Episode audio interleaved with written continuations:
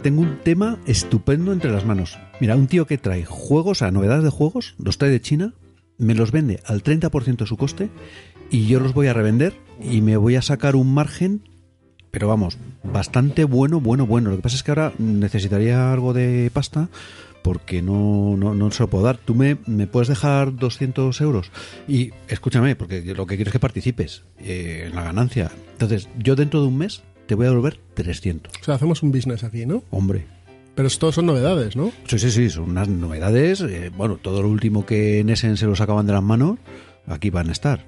Venga, pues aquí tienes 200 pavos. Venga, muchas gracias. Alex, Dime. te lo vas a reír, pero tengo un negocio entre manos curiosísimo. Me he encontrado con un tío que me trae juegos de China, me los da novedades, me los vende al 30% y yo pues lo revendo y bueno, pues voy a sacar un pastillero. Lo que pasa es que necesitaría un pelín de, de- de liquidez y entonces te iba a pedir 200 euros, pero también me gustaría que participaras y, y yo te devuelvo en un mes 300. Hombre, pero tío, ¿qué me estás contando? Sí, sí, sí, es que el margen es muy bueno. De cabeza, cuenta conmigo. Que necesito ese dinerito extra que me va a ve- venir muy bien, macho, para mi Kingdom Death Monster. ¿eh? Ah, bueno, bueno. Sí, sí, sí, sí, sí. Mira, vamos a hacer una cosa. Te doy eh, los 200 euros, ¿vale? Muchas gracias. Y, y ya que me lo dices así, lo voy a apuntar en la BSK, que seguro que hay más gente que también quiere meterse en esto. ¿No? Bueno, pues estar bien.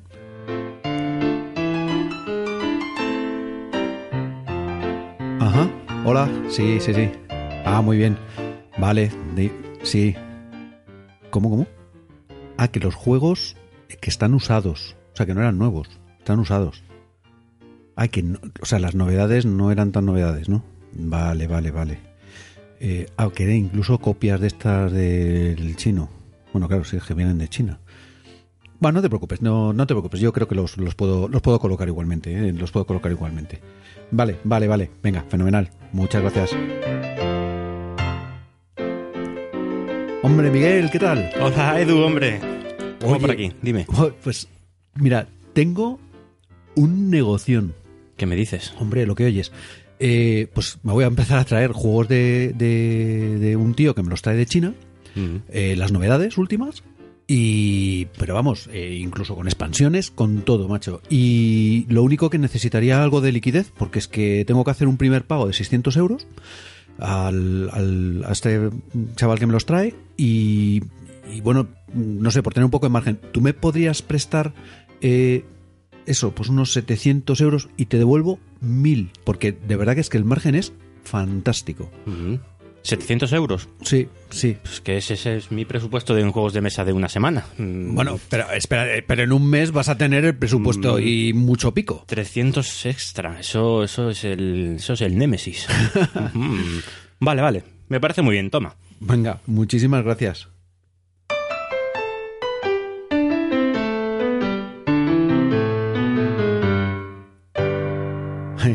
Oye, hombre, qué alegría veros, Alex, eh, Jesús. ¿Os Hombre, acordáis ¿qué de- Eduardo. Claro, de, bueno, pues eh, como os dije, aquí tenéis el dinero que hablamos de lo de los juegos, que la verdad es que ha salido fenomenal. Y bueno, pues nada, 300 para ti, 300 para ti. Uh, uh, espera un momento. No me los des, Eduardo. Quédatelos y, y, y inviértelos otra vez, tío. bueno, voy a intentar hacer madre. otra vez la, la jugada. Yo, si os parece, pues sí, me Sí, quedo sí, con sí. los Vamos. 300 entonces. Bueno, te apunto entonces, apunto 300. Sí, sí, apúntanos. apúntanos. Vale, fenomenal, oye.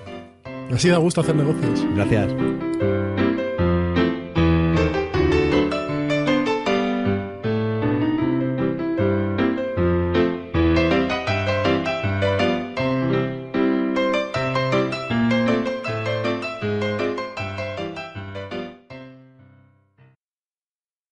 Comienza el gran crossover.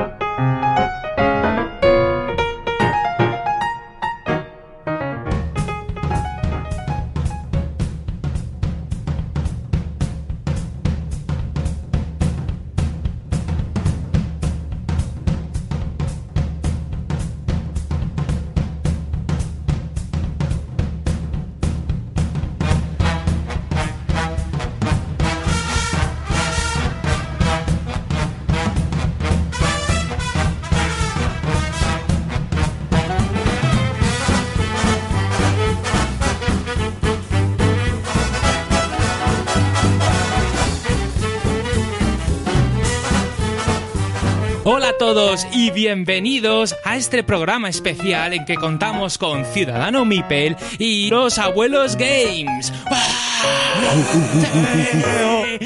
Chicos, a ver, empezamos con las presentaciones. De izquierda a derecha tenemos a Eduardo Molins, Hola a todos. Jesús Neila Hola. y Miguel Baena. Hola, jóvenes. Y aquí quien nos habla, un servidor, Alejandro Torío. Pues sí, querida audiencia, no os habéis vuelto locos. Vuestros sonotones suenan bien, abuelos. Y aquí estamos, Ciudadano Mipel, jugando con los abuelos, o jugando con los abuelos, visitando a Ciudadano Mipel, o como queréis llamarlo. Pero bueno, eh, hoy hemos decidido hacer un crossover, eh, participar los cuatro en un programa, habremos jugado y sobre todo echarnos unas risas y tomarnos unas maltas. Muy ricas, por cierto. Un Glenfiddich que se ha traído el amigo Jesús. Muy y bueno, que se lo agradecemos bueno. mucho. Doy fe, sí, sí. Así que Eduardo, cuéntanos de qué juego vamos a hablar hoy. Pues hoy mm, vamos a hablar pues de eso, o sea, pues, pues algo parecido a este programa, o sea, una estafa. ¿Os habéis creído que vamos a hablar de Wargame? Ah, pero que no me vas a devolver el dinero. Ahora te mando a cortar, te mando los consomares, tío. Bueno, era, era sencillamente una entradilla para esto, porque vamos a hablar de un juego que nos ha divertido mucho y que además puede servir para contar nuestras batallitas y, bueno, pues divertidas historias relacionadas, que es el esquema Ponzi.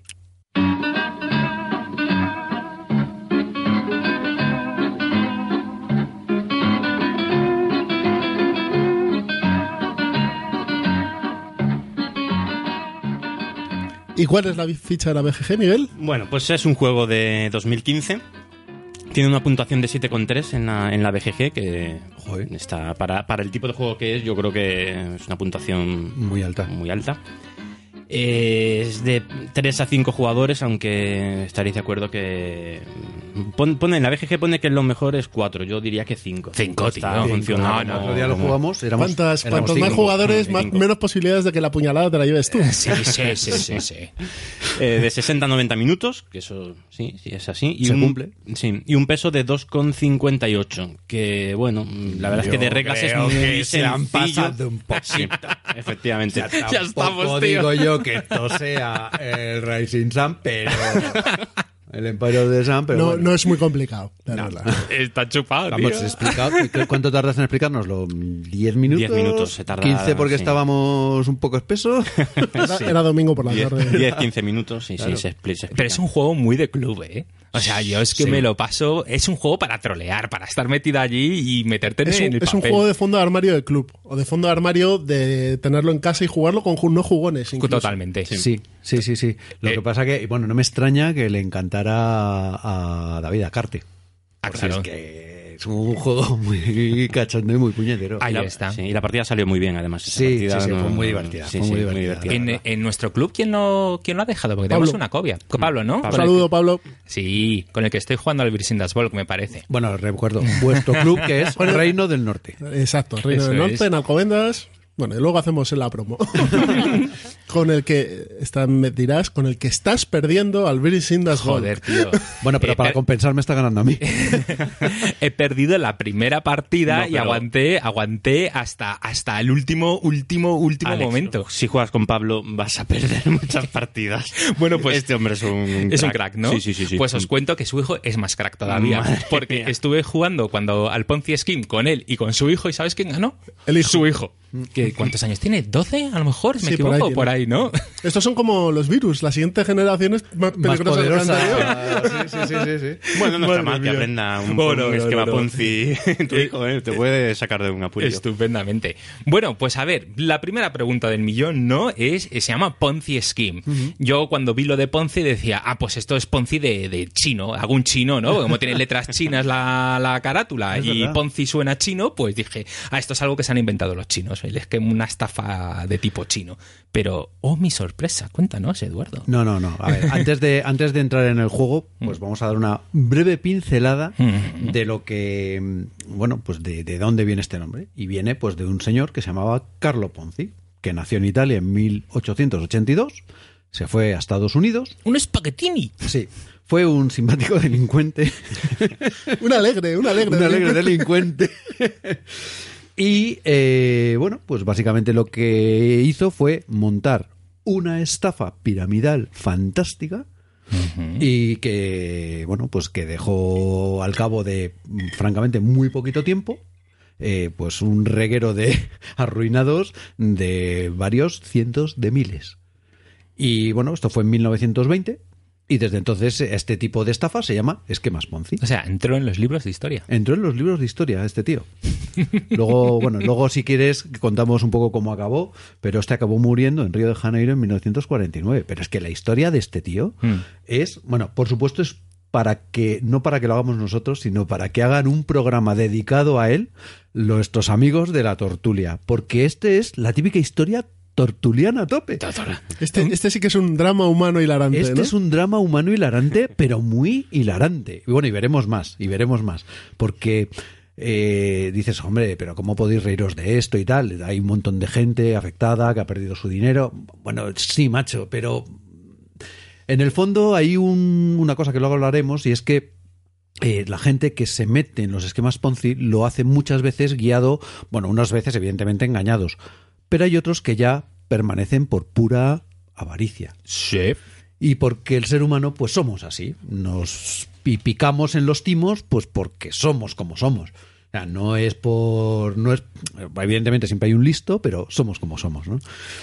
Y bueno pues eh, Los esquemas Ponzi están basados principalmente eso, en la característica humana de querer más, más, Sí, más. bueno, los más. timos, en general los, Los timos, timos, cualquier timo, sí, cualquier estafa. es. Bueno, las estafas no tanto, pero vamos, un timo. eh, El timo del tocomocho se basa Eso en es. que el tío al que vas a timar quiera darle, quiera engañar al timador. Efectivamente. Ahí o sea, está. el timador va a engañar a un tío, Eh. pero en a una persona. Pero en- de primeras, la persona cuando aparece el timador y le hace toda la orquestilla, lo que quiere es engañarle y quedarse con su dinero. Sí, sí, sí. O Eso sea, es. es el engañador, engañado. Así de claro. Sí, sí, sí. Y entonces, pues si tienes, si tenéis curiosidad, mm, podemos contar cuál era, bueno, pues en Vamos qué consistía, o sea, cómo un tío logra pasar de no tener, pero de verdad, como dicen los de la dos mangos, un, un manguti. cual de, de no tener dos duros en el bolsillo, eh, a ser un tío que amasaba a millón de dólares diario. Me parece muy bien, Eduardo. Cuéntanos, entonces, ¿cómo llegó Carlos Ponzi a meterse en los libros de historia? Pues veréis, eh, a una vez a Carlo Ponzi le llegó una carta con una cosa que se llama IRC, o que es una especie de eh, cobro revertido de sellos, una especie de certificado postal, Sí. y se le ocurrió la siguiente idea. El certificado postal, para quien no lo sepa, es una, bueno, era algo que se utilizaba antes, eh, que consistía en que en un país se, eh, tú comprabas un certificado postal al precio de enviar una carta desde otro país a ese, y era como una especie de vale. Tú lo enviabas en una carta, en una carta realmente en un cupón de respuesta, y en el país al que lo mandabas estaban obligados, hay una unión postal y los participantes en esa unión postal, que eran básicamente todos los países, pues te daban el equivalente en sellos para enviar esa carta de vuelta. Mm. Entonces, claro, O sea, era como un cobro revertido era en un una cobro llamada. revertido en una llamada. Sí. Pero claro, eh, o un franqueo incluso pagado. Pero claro, lo que pensó este tío es, a mí me han mandado esto desde Italia, en Italia, que están en plena crisis, hablamos de 1920, eh, acabada recién terminada la Primera Guerra Mundial, ha costado comprar una estampilla de estas, ha costado tres liras, que al cambio son eh, tres céntimos de dólar, tres centavos, y yo mandar una carta a Italia y además me van a dar ese dinero en sellos, pon que eh, costaba un dólar la carta. Dice, uh, aquí hay business. ¿Lo hay? Aquí A hay mí me lo cuentas así y hay business, ¿eh? O Claro, sea, igual que lo de los juegos de China. También había business. También hay business. Sí, aquí siempre hay business. Ya, ya. Luego veremos que las cosas nunca son. y que hay buenos business y muy malos Y business. luego hay business, digamos, discutibles o dudosos. Aquí es donde empiezas a decir, los de la Unión Postal son gilipollas, ¿no? No, porque es la típica cosa que se hacía, pues, coño, pues con buena voluntad entre Claro. los países, recién Sí, como un servicio la Sociedad postal. de Naciones, Sí, un es un servicio servicio postal. postal, Mm. más. Y oye, pues es interesante, pues tú lo pagas, lo mandas, realmente era para eso, es para cupones de respuesta.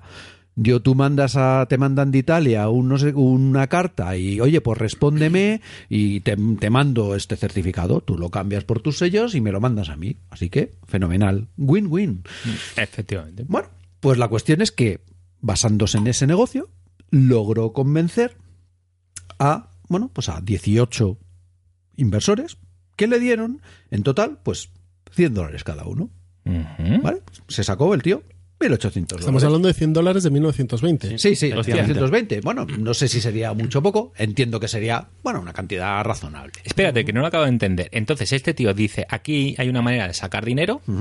En principio me imagino que no sé si iría mucho de estafa, pero diría, bueno, aquí No, hay no, una no, manera no, de sacar no. dinero, A ver, ¿no? Normalmente estas cosas Esto es. empiezan como, aquí hay negocio. ¿A qué negocio? Dice, a lo mejor se quedó un, pelín Claro, un poco lo- cortito, Por eso ¿no? hemos intentado en, en la entradilla Claro. de- eh, destacar que, bueno, cuidado, eh, oiga, pues esto no era tan bonito como había pensado y ya me he metido. Eso. Como hasta que no las era cejas. bonito, yo voy a recibir 300 euros de extra, ¿no? Y un Kingdom, y un Kingdom Death Monster. Sí, exactamente, el Kingdom Death Monster. El que vaya a calvo se lo, se lo quita Claro. por el camino, tío. Bueno, la cuestión es que ocurrió, ocurrió pues lo que hemos, digamos, interpretado al principio, ¿no? Vale. Que- Y este montó una empresa. Sí, sí, montó una, Vale, vale. una Securities Exchange Company en Boston. Uh, qué nombre. y en Mascachuches. y bueno, pues le dio su dinerito a la gente. Porque este prometía. eh, gran- este prometía mm, aproximadamente un 40%.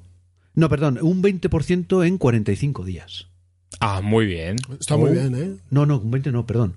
Un 50% en 45 días, en mes Ay, y medio. perdona, perdona. Un 50. Joder. Sí, tío. sí, sí, sí. Vale, Eh, vale. Más o menos lo que os he ofrecido a vosotros. sí, verdad. Sí, más o menos estaba más ahí. o menos, ¿vale? Entonces, eh, bueno, pues los primeros, pues los pagó, ¿vale? Los pagó. No sé, no consta que comprara sellos, los cambiara y no sé qué, pero el tío los pagó. Y empezó a correrse la voz. Y después de correrse la voz, pues el primer mes las inversiones subieron ya 25 mil O dólares. sea, recaudó 25.000 dólares Sí, sí, entre sí, sí, sí. inversores eh, anónimos, o entre, sea, inver- privados. eh, entre inversores, y no me veis, pero estoy haciendo el gesto de las comillas. comilla, comilla. Inversor, comilla, comilla. Exactamente, los Inversor. inversores. En esta, esta inversión, cierro comillas, o lo podemos dejar por guiño, guiño, codazo, codazo.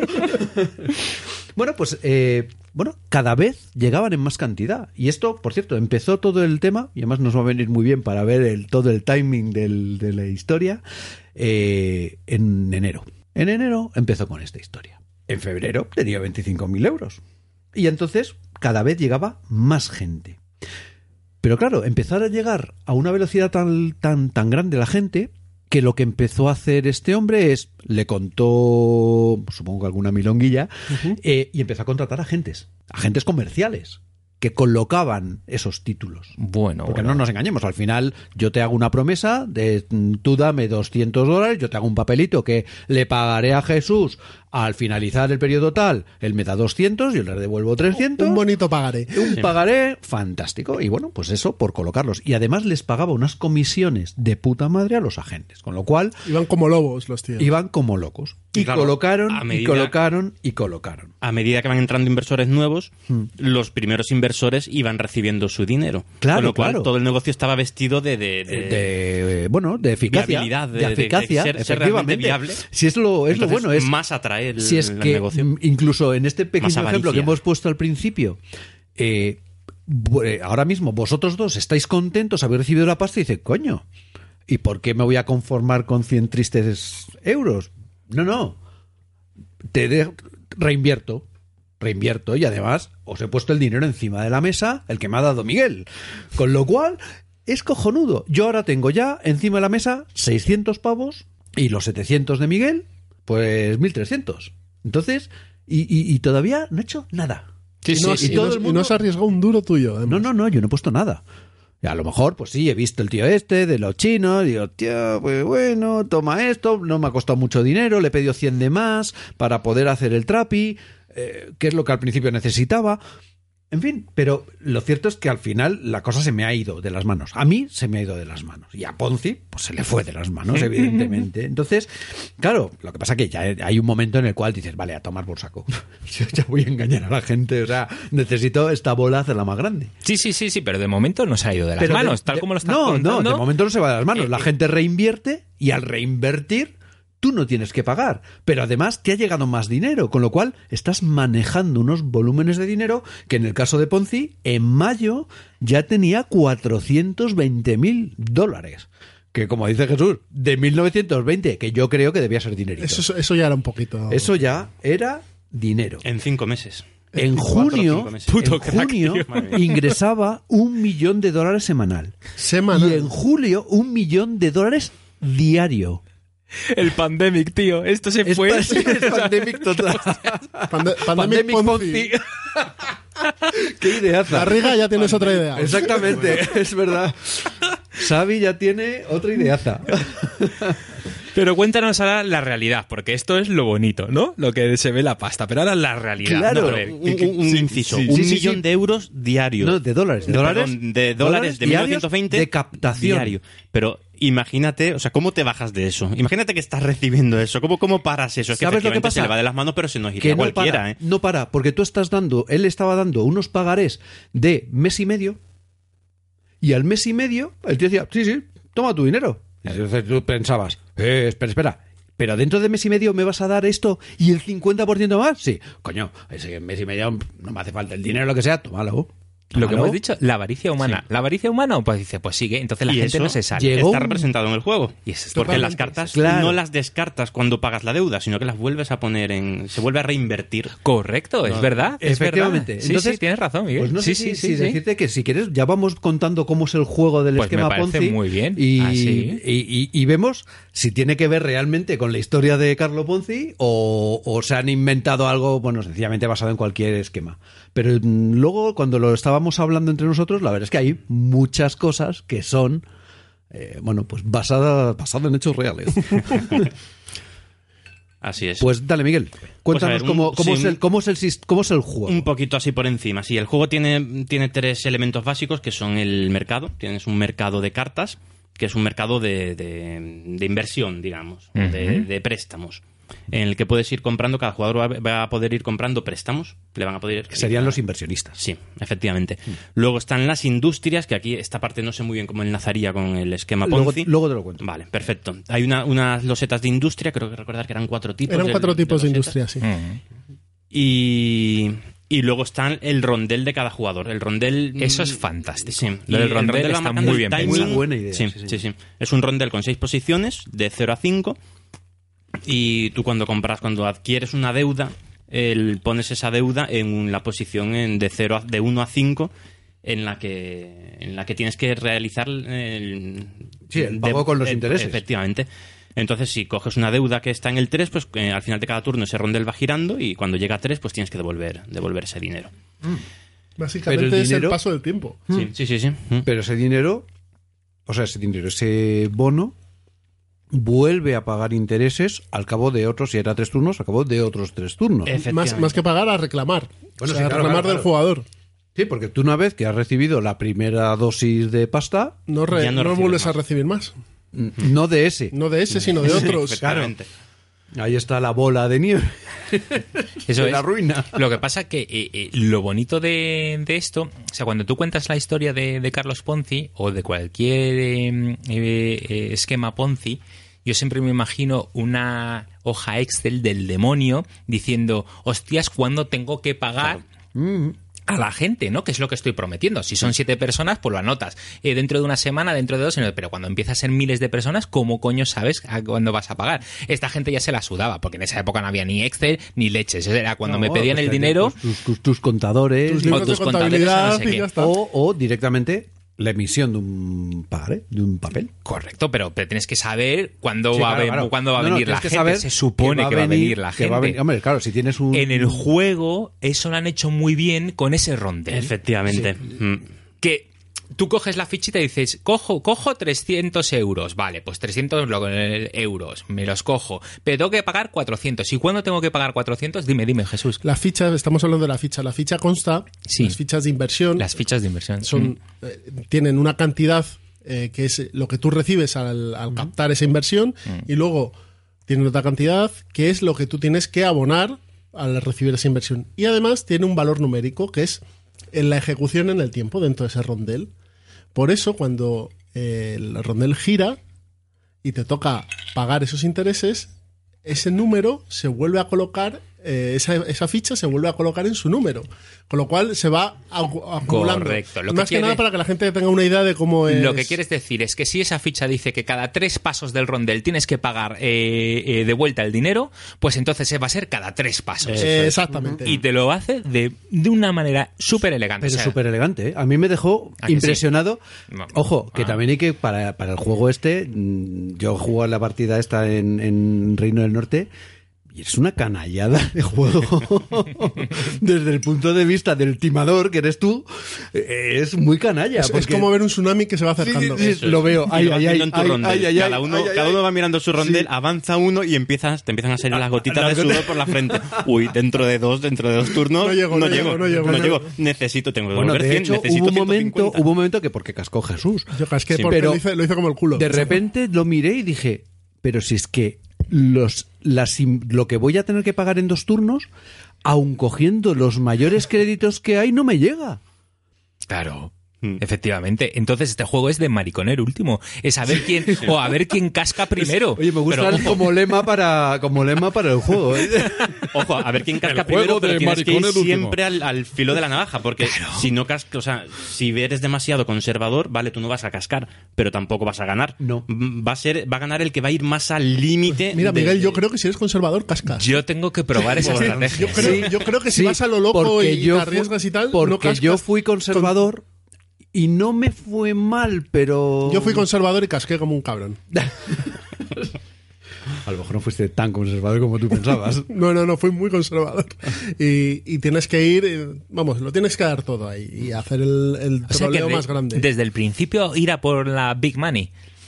No, hombre, porque no tienes acceso, no, tienes un acceso. crecimiento más orgánico, pero... No tienes acceso al big money. Explica eso, eh, Sí, Miguel. sí, eh, si os sí, parece, sí, vamos sí. a terminar de explicar Perdona, un sí, poquito sí. las mecánicas para Eso que la audiencia entienda de qué estamos hablando. El- el- en el juego, eh, bueno, ya hemos explicado los elementos y luego viene, hay una serie de fases en cada turno. Básicamente las más importantes son dos, que es primero la, es la fase de financiación. Financiación, vuelvo a también pongo las comillas. Hombre, Financiaciones, que, financiaciones. sí, que es que cada jugador por orden de turno coge una de las cartas de, de, de inversión. ¿Vale? Eh, además, bueno, está relacionado con las losetas, de forma que si coges una loseta de la que solo tienes un, un tipo de industria, de la que solo tienes una loseta, solo puedes eh, adquirir los tres en la eh, financiación de las tres cartas más Hmm. superiores, es decir, las que tienen menos deuda. En la fila del mercado, las que están Sí, arriba. efectivamente. Eh, si, lo- si tienes dos losetas, tiene que ser de la de en medio. Si, si tienes tres losetas, de las tres mm, peores eh, Las más, financiaciones. las más duras. Las más duras. Las más duras. De Por tal cierto, manera que en es- la carta viene el tanto por ciento Ah, de interés que paga. Y es que estamos hablando de 48. entre 30 y 56% que yo viera. Sí. O sea, es brutal. Salvaje. Es Efectivamente. salvaje. O sea, ¿Y es Ponzi a tope. Cuantas más losetas tengas de una, de una misma industria, vas a coger peor financiación. O sea que vas a tener más puntos de victoria porque es acumulativo. es a medida que consigues losetas vas a tener más puntos de victoria, pero te vas a arriesgar más porque vas a estar más con el agua al cuello. Pero Miguel, en el caso de que tengas, por ejemplo, una loseta de una industria, dos de otra y tres de otra, ¿puedes coger de las de los tres filas del mercado? Eh, no. Negativo. No, no. Mm, Coges de. A ver, si, el, si en el esto, momento. esto es importante, claro, Claro. Yo tengo una, dos y tres. Era, si en el momento de coger, coges, digamos, tu primera industria de ese tipo, es. coges de la fila 1. Vale. Si Eso coges es. la segunda, de la fila 2, y coges la tercera, de la fila O sea, lo 3. y no te- puedes coger una cuarta. Ya la cuarta sería con. mm, A base de negociación, que luego nos Ahora- cuentas. ahora- O sea, lo que determina en la fila del mercado es la loseta que has cogido y el, y el mercado, o sea, y, el, y la reserva que tú tienes. Sí. ¿Puedo hacer un inciso? Eh, antes, pero antes me tienes que explicar porque no creo que habéis contestado la pregunta. Yo no lo he entendido. O sea, si tengo una industria de uno, una industria de dos y una industria de tres, Da igual, eso ¿de es lo qué que te- fila cojo? No. Es de la que tú pongas en ese turno.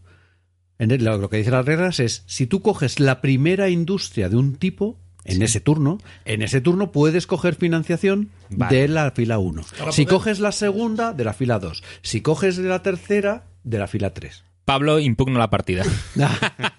Es decir, tú para poder Vale. financiarte tienes que coger antes una industria. Va. Ah, impugno la partida. Seguro que la jugamos mal. vale, vale. Entonces, a lo que vamos, dices, ¿y, ¿y dónde está esto de las industrias con el amigo Ponce? Pues veréis. Volvemos a. Volvamos a la al relato histórico. Volvamos a la historia. Resulta que en un momento dado, Carlo Ponzi empieza a verse con cientos de miles de dólares en el bolsillo. Esto es como la peli Glow, ¿la habéis visto? ¿Cuál? La peli Glow, que sale Penélope Cruz y Johnny Depp, que es sobre el tráfico de cocaína al principio de. Ah, pues no. No. Bueno, es una película pasable, o sea, no sé, mm, si no la ves tampoco te pasa nada, pero llegan a tener tanto dinero en efectivo que no saben dónde meterlo y lo van acumulando en cajas en las Ah, casas. claro. Como y tienen habitaciones llenas de cajas llenas de dinero y demás. Bueno, Pero aquí, el amigo, pero a a mí- Ponzi. Sí, pero sí. aquí el amigo Ponzi, ya te digo, no era tonto. Y cuando empezó a ver que tenía mucho, mucho, mucho dinero, dice, ¿qué se hace cuando tienes mucho dinero? Coño, pues te vas a meterlo al banco. ¿Vale? Bueno, la cuestión es que empezó a meter eh, pasta en un banco eh, de Boston, que, ay, no, bueno, lo tengo por ahí apuntado cuál, cuál es el banco, y, y bueno, pues... eh, El Hanover Trust Bank. el Hanover Trust Bank. Por lo visto estaba en la calle Hanover. y por eso se llamaba así. No es que viniera de Alemania ni nada. o sea, Pero oye, el nombre da confianza. claro, Trust. bueno, la cuestión es que no solamente empezó a, a meter pasas, sino a comprar acciones del banco. Y además la idea que tenía era que quería controlar el banco. Y de hecho lo controló. Vamos, era su banco. Porque lo acabó comprando prácticamente entero. Nos ha jodido a un millón de dólares paquete diarios. en un banco pequeñito, un paquete Claro. accionarial de la leche. Pero es que además ll- llegó un momento en el que el tío decía, joder, yo tengo que hacer algo para intentar sacar ya rendimientos más allá de tener un banco, que oye, no está mal, ¿eh? No, no, no, en absoluto. A mí como negocio me parece que es una cosa interesante tener tu banquito propio. Pero bueno, eh, compró pues una, una empresa de vinos, una empresa de pasta, de espagueti, eh, y para intentar obtener rendimientos que le permitieran eh, ir amortizando esos intereses O sea, que, al, al final tengo tanto dinero en líquido que tengo que voy a tener que hacer negocios De verdad, para- para ganar dinero al de verdad. Al, al final, al final, esto de engañar a la gente es una tapadera para mis negocios. No, no, pero el tío, el tío tenía la cabeza, suficiente cabeza para decir, hostias, aquí me, me puedo pillar los dedos, pero si consigo eh, inversiones y sacarme dinero por otro sitio, pues me da esa pequeña liquidez que a lo mejor no tengo en algún momento Ah, claro. extremo, ¿no? De hecho, claro. lo que empezó a hacer es que eh, el banco es una plataforma fantástica Oh, para colocar tu producto y sobre todo para a base de autopréstamos pagar los intereses. Buah, de crack, tío. Con lo cual, Es que tener un banco son todo beneficios. yo quiero uno. Por Reyes lo voy a pedir. Joder, ya te digo. Eh, que tengo 10 accionazas ahí de un banco. Yo una, tío, vendí todo. Pero a mí me dieron 10. ah, joder. Vale, vale, anda, No cambia. sé, sigue, sigue con cumplir años. no sé. bueno, pues perdona. Y esto es, yo creo, la manera en la que enlaza con el tema de las industrias, que al final eh, son las que nos van a ayudar a ganar. Porque ¿cómo se gana aquí? Eh, la victoria es por puntos, puntos de victoria. Al final, eh, de los jugadores, eh, la partida acaba cuando uno cuando uno quiebra, cuando uno peta, cuando ya... que- O sea, al final hay uno en la partida que palma y Sí, no, y ese- no puede ni puntuar ni nada. Y no se puede hacer nada. O sea, la mecánica Vamos, del perdido, juego vaya. es... eh, perdido. Es insostenible. mm, Lo que pasa es que sí puede suceder que nadie gane, ¿no?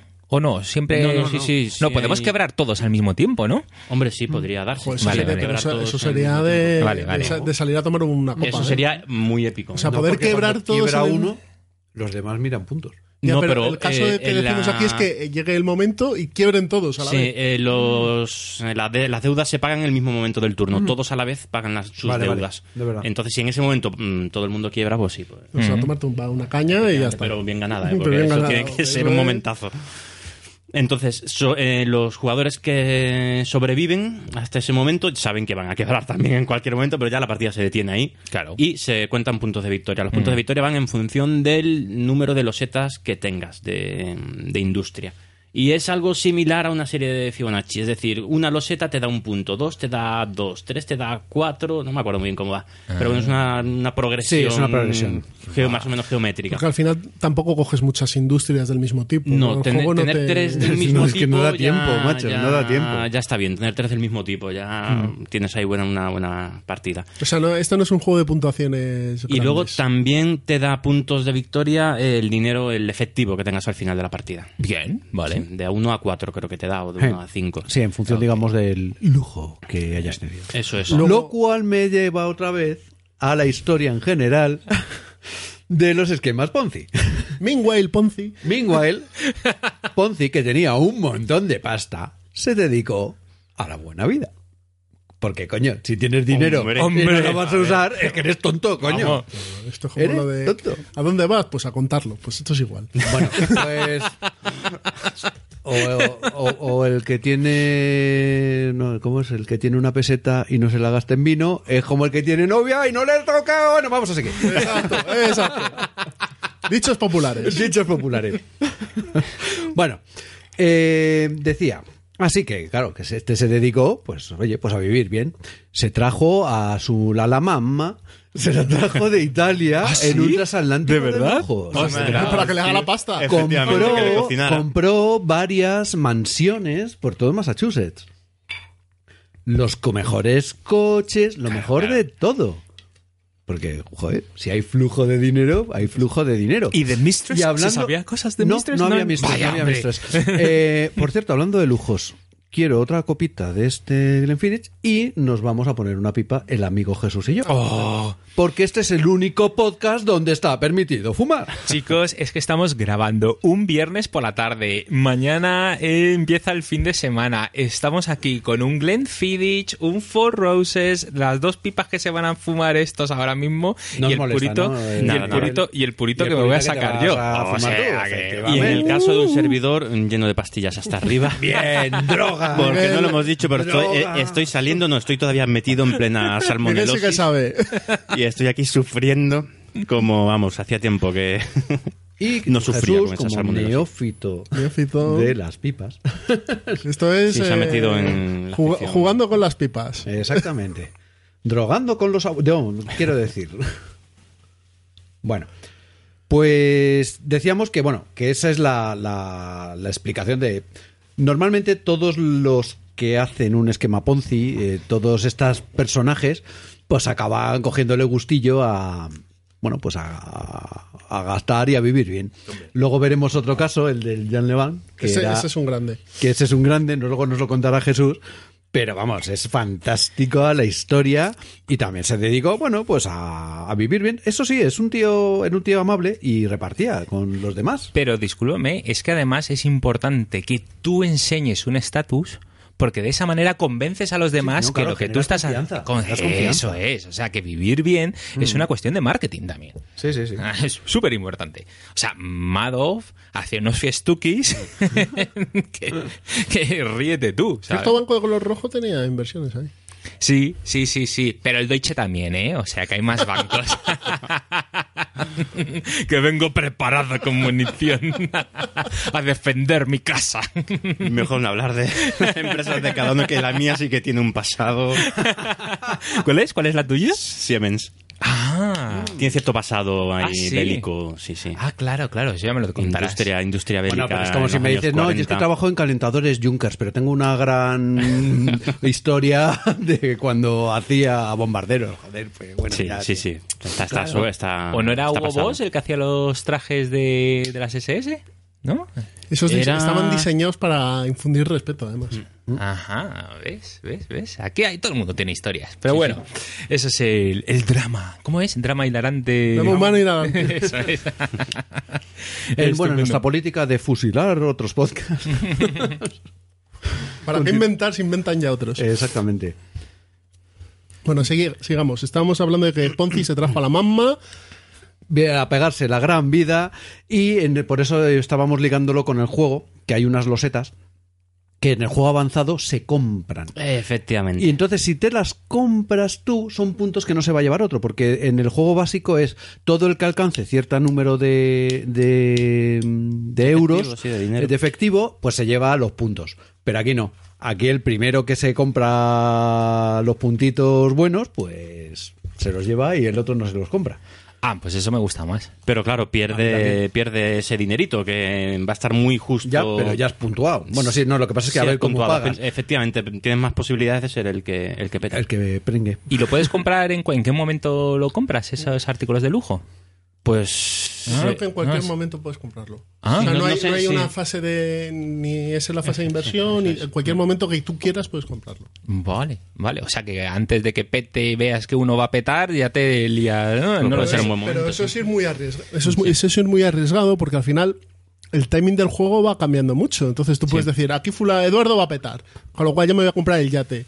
Pero por algún casual él coge una. Le hacen una oferta que no puede rechazar. O sale una loseta. Porque claro, el mercado se va renovando constantemente. Eso es otra verdad, cosa. Es verdad, cuéntanos también el tema este de, de lo Sí, de las que- ofertas, lo de- porque viene un sobrecito muy mono de Sí. cuero. Oh, esto le da mucho salseo al juego. Eh, la primera fase que hemos hablado es la de financiación, que por cierto hay un detallito que no hemos comentado, que las cartas de financiación iniciales eh, son muy son atractivas. Espera un momento. Capullo, se echa la ceniza aquí. ¿Dónde se apoya la pipa? Me cago en todo. ¡Qué hereje! Perdón, perdón. problemas de los abuelos. Decía que las primeras losetas de financiación, las primeras cartas de financiación son, son atractivas. Te dan, hay cartas en las que te dan a lo mejor 18 y solo tienes que devolver 13, 15. ¿no? Hay cartas en las que te dan 20 y tienes que devolver 21, 22. O sea, que las ves y dices, oye, pues esto no es arriesgado. Vale. Pero son las primeras nada más. O sea, empiezas la partida y dices, esto, esto, esto va bien, esto va muy bien. Dos turnos después ya estás hasta las trancas de, Y uno. de deuda. Pero bueno, haces esa primera fase de financiación en la que cada, un, cada jugador en orden de turno coge una mm, carta de financiación y empieza ya a endeudarse. Y después, siguiendo ese mismo orden de turno, eh, pasa es viene la fase de eh, comercio clandestino, en la que cada jugador, eh, en, en el que tiene el turno, hace una oferta por una loseta de industria a otro jugador.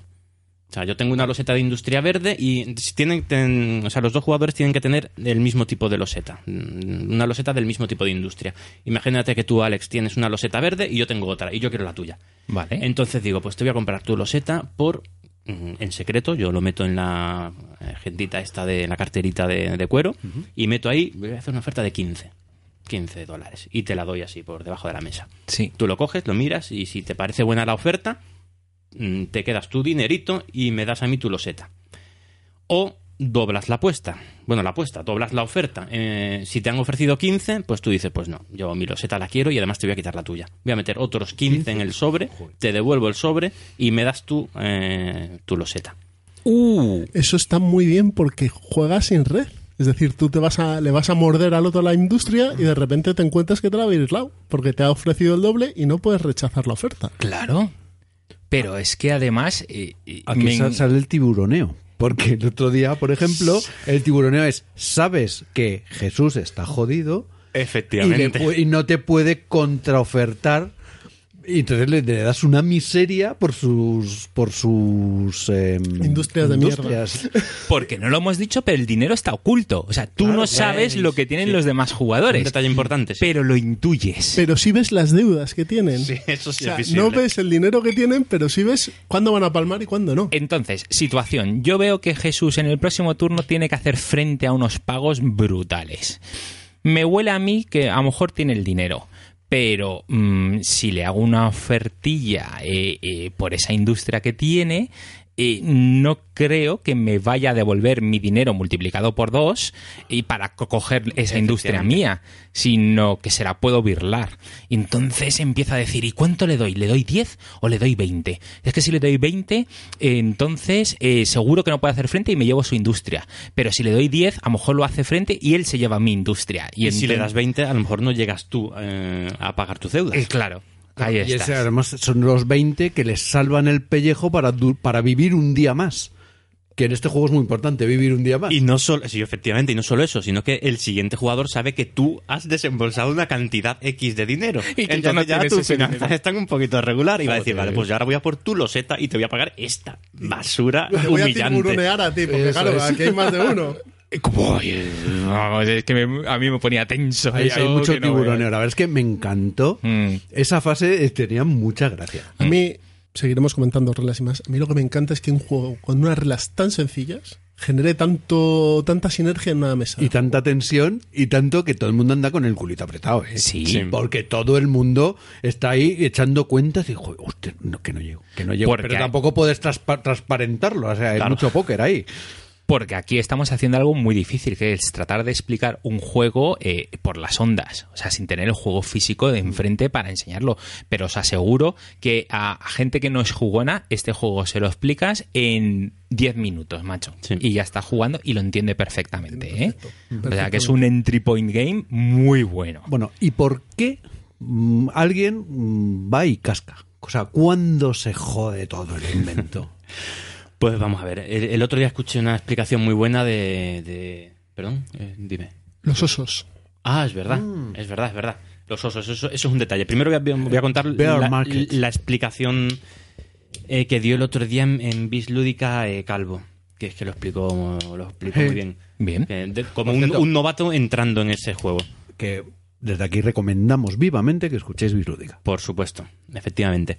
Eh, pues lo explico muy bien. A ver, Para un novato, bueno, este- ¿esto cómo se juega? Pues nada, tú coges una carta de estas que, que- y te dan 15, te dan 15 dólares. Ah, vale, qué bien. Y dentro de tres turnos tienes que devolver 20. Ah, vale, vale, bien. Y, y entonces dentro de tres turnos, ¿qué hago, ¿qué hago para devolver 20?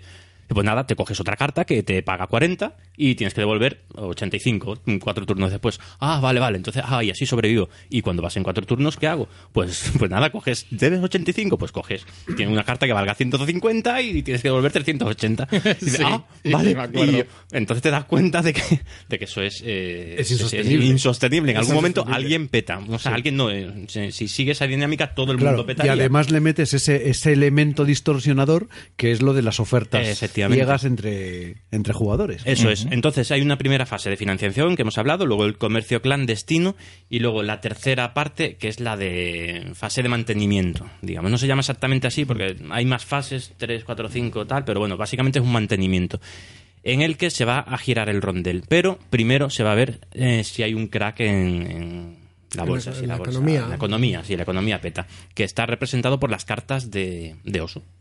Es un clásico, ¿no? En los juegos. Sí. Eh, en el, el mercado tiene nueve cartas. Las cartas, hay muchas cartas que tienen una figura de un oso. Bueno, para el que no lo sepa, les explicamos lo que es el bull market y el Sí. bear market. Mm, tú, yo no lo sé. Joder.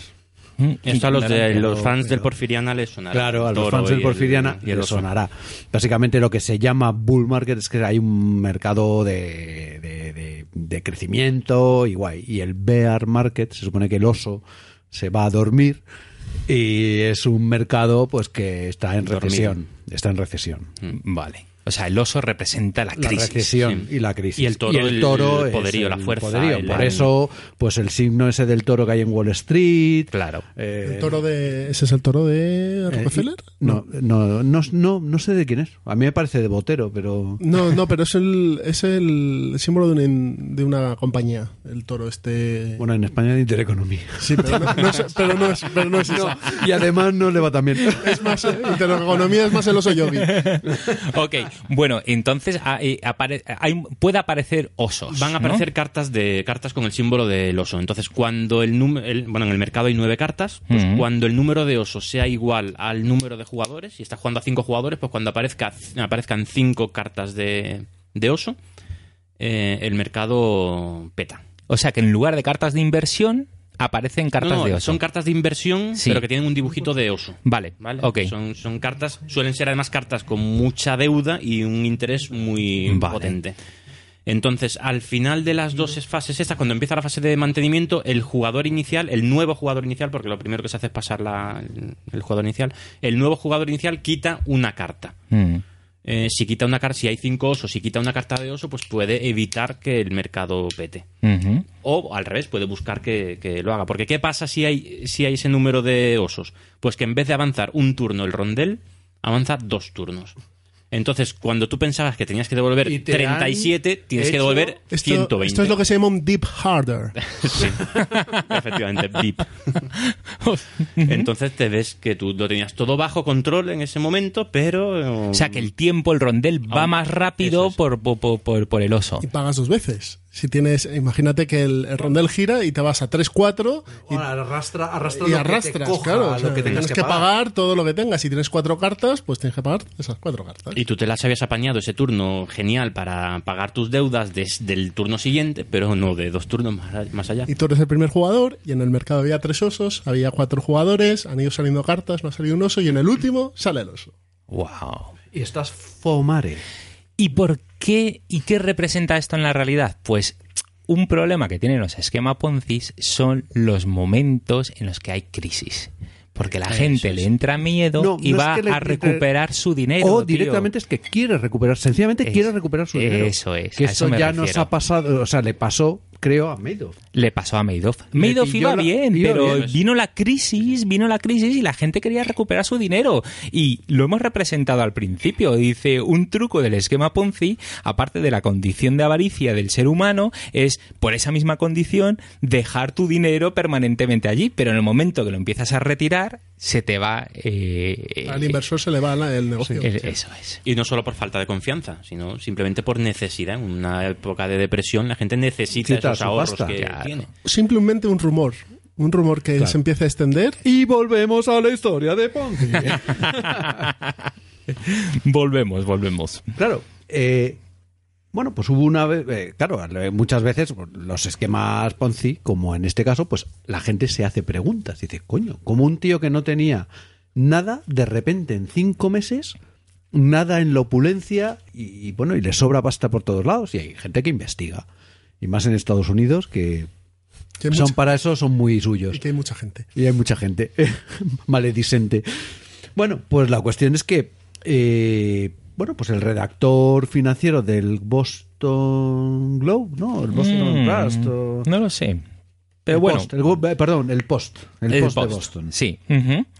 Eh, bueno, pues eh, hubo un- una persona eh, que, que- que empezó a mirar y a decir, oye, el esquema este es insostenible.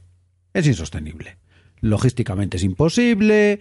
Y bueno, hizo una primera aproximación y, bueno, pues mm, Carlo Ponzi vio el artículo que salió en este periódico y por supuesto demandó al que al que lo o sea la primera que le vino eh, le demandó y ganó y le tuvieron que indemnizar a Ponzi con 500 mil dólares vale entonces claro eso Podemos que decir, podemos decir que fue el primer negocio honrado de Carlos. Sí. De mandar al post. Bueno, depende de lo raro que consideres, pues eh, defender tu mentira como tal. Pero bueno, la cuestión es que, claro, además, por las leyes que había entonces de, digamos, la carga de la prueba, tú no podías, las leyes de difamación que se llamaban, eh, tú no podías eh, difamar a alguien si no llevabas tus, tus pruebas, ¿no? Entonces, claro, esto lo primero, lo que hizo fue darle tiempo, porque nadie más se metió a, digamos, denunciar los negocios cuando menos sospechosos de- del señor Ponzi. Y esto pues le dio más tiempo.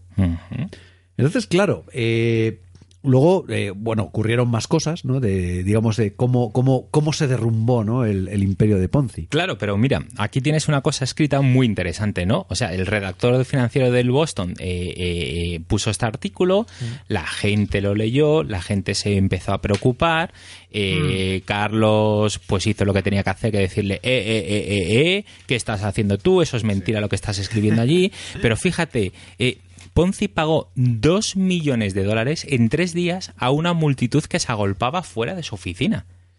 Y se enfrentó a la multitud repartiendo café y donuts y poniendo su, Su mejor cara. su mejor cara, ¿no? No hay ningún problema. ¿Que quieres tu dinero? Sí, sí, sí, aquí lo tienes. Claro. Por cierto, lo financió con dinero del banco. Vale. Una cosa, a todas Hanover, estas. Hanover Trust Bank. Sí, a todas estas Menudo sinvergüenza, ¿eh? Pero es el típico sinvergüenza gra- con, con gracejo. Entonces, bueno, este tío, además, lo cachondo del tema es que, eh, claro, la gente iba a hipotecar sus casas para obtener dinero para dárselo a él. Y entonces hacía el doble combo. O sea, sí, sí, yo te doy dinero por tu casa en mi banco. Te doy el dinero, tú me lo das a mí, y luego yo con esto, a su vez le pago intereses al otro. Ya te digo, es bueno tener un banco. Todo puede pasar por un banco. Cuando estás estafando, es muy bueno tener un banco tuyo, que tú lo manejas y eres el presidente. Entonces, joder, era el negocio. Y Lo este tío dijo, y esos dos millones de dólares que tuvo que devolver, rápidamente se fue a su banco, abrió la caja y empezó a repartir.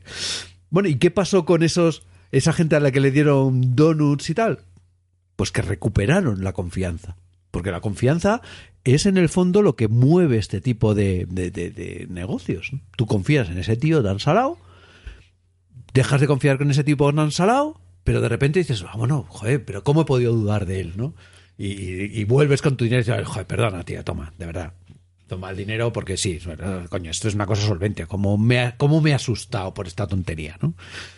Y, y, y volví a salvar el match. Entonces, en el juego es eso, es vive otro día. Eso es. Sí, sí, es vivir, vivir al límite. Como vive sea. al límite, como sea. Entonces, bueno, es muy, muy, muy curioso cómo este cabronazo se dedicaba a pasar, pues eso, a vivir otro día. Otra característica de los esquema Ponzi es lo que llamamos la huida hacia adelante. Claro, claro. Este juego es, desde el turno uno, es huir hacia adelante, porque como decía Miguel, vale, yo me das 15 dólares, 15 euros y tengo que devolver 20. ¿Y cómo devuelvo 20? Pues huyendo hacia adelante. Eso es. Y Esto es pidiendo como- 20, que a su vez tienes que dar 60. Esto es como correr por un pasillo con un con una Con una cinta, ¿no? no no no, no. con una sierra que va por detrás y si te caes te pasa por encima. Pues esto es igual, el que más corre es el que gana. Ahí está. Y más en cuando ves un, un turno en el que ya ves claro que alguien va a petar, pues ya ese es el momento de, de coger la, la carta de, de, de, ya de tirarte a la piscina. Este es de 800 euros y tengo que devolver 2.500. de- Me ya da lo igual. mismo, me da lo mismo, se va a acabar dinero, el juego, ¿no? porque tú vas a petar. eso es, eso es. Bueno, ¿y cómo acabó esto? ¿Cómo, cómo fue ¿Y cómo, este- cómo terminó el- todo este, el desenlace? este soufflé Mm. de pasta y de huida hacia adelante? Y bueno, por resumir, porque bueno, la historia es, es larga. Yo, eh, en principio, yo les- le he ido a ver a, a Wikipedia y en algún sitio más, pero en Wikipedia, en inglés, tenéis una historia muy completa de, de lo Como que suele hizo- pasar en Wikipedia que Sí, en inglés es mejor. Eh, bueno, pues lo que pasó es que, eh, bueno, le denunció, eh, bueno, un vendedor de muebles denunció, eh, bueno, denunció a Ponzi por impago. Dejó de pagar algo de unos muebles. Y entonces eh, el Post empezó una serie de artículos que planteaban, oye, esto no tiene mucho sentido.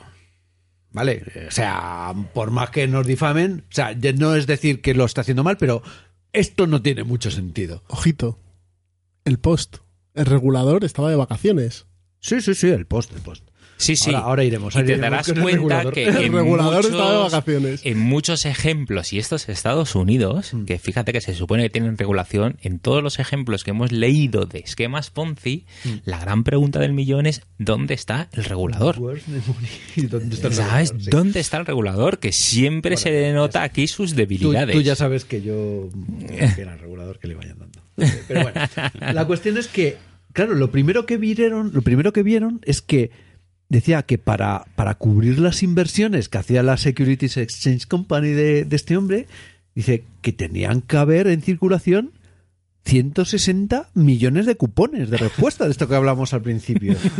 160, pero claro, se fueron a correos y en correos le dijeron, no, no, nosotros tenemos emitidos 27.000. ¿Cómo? Pero si hacen falta 160 millones. Entonces, algo nunca.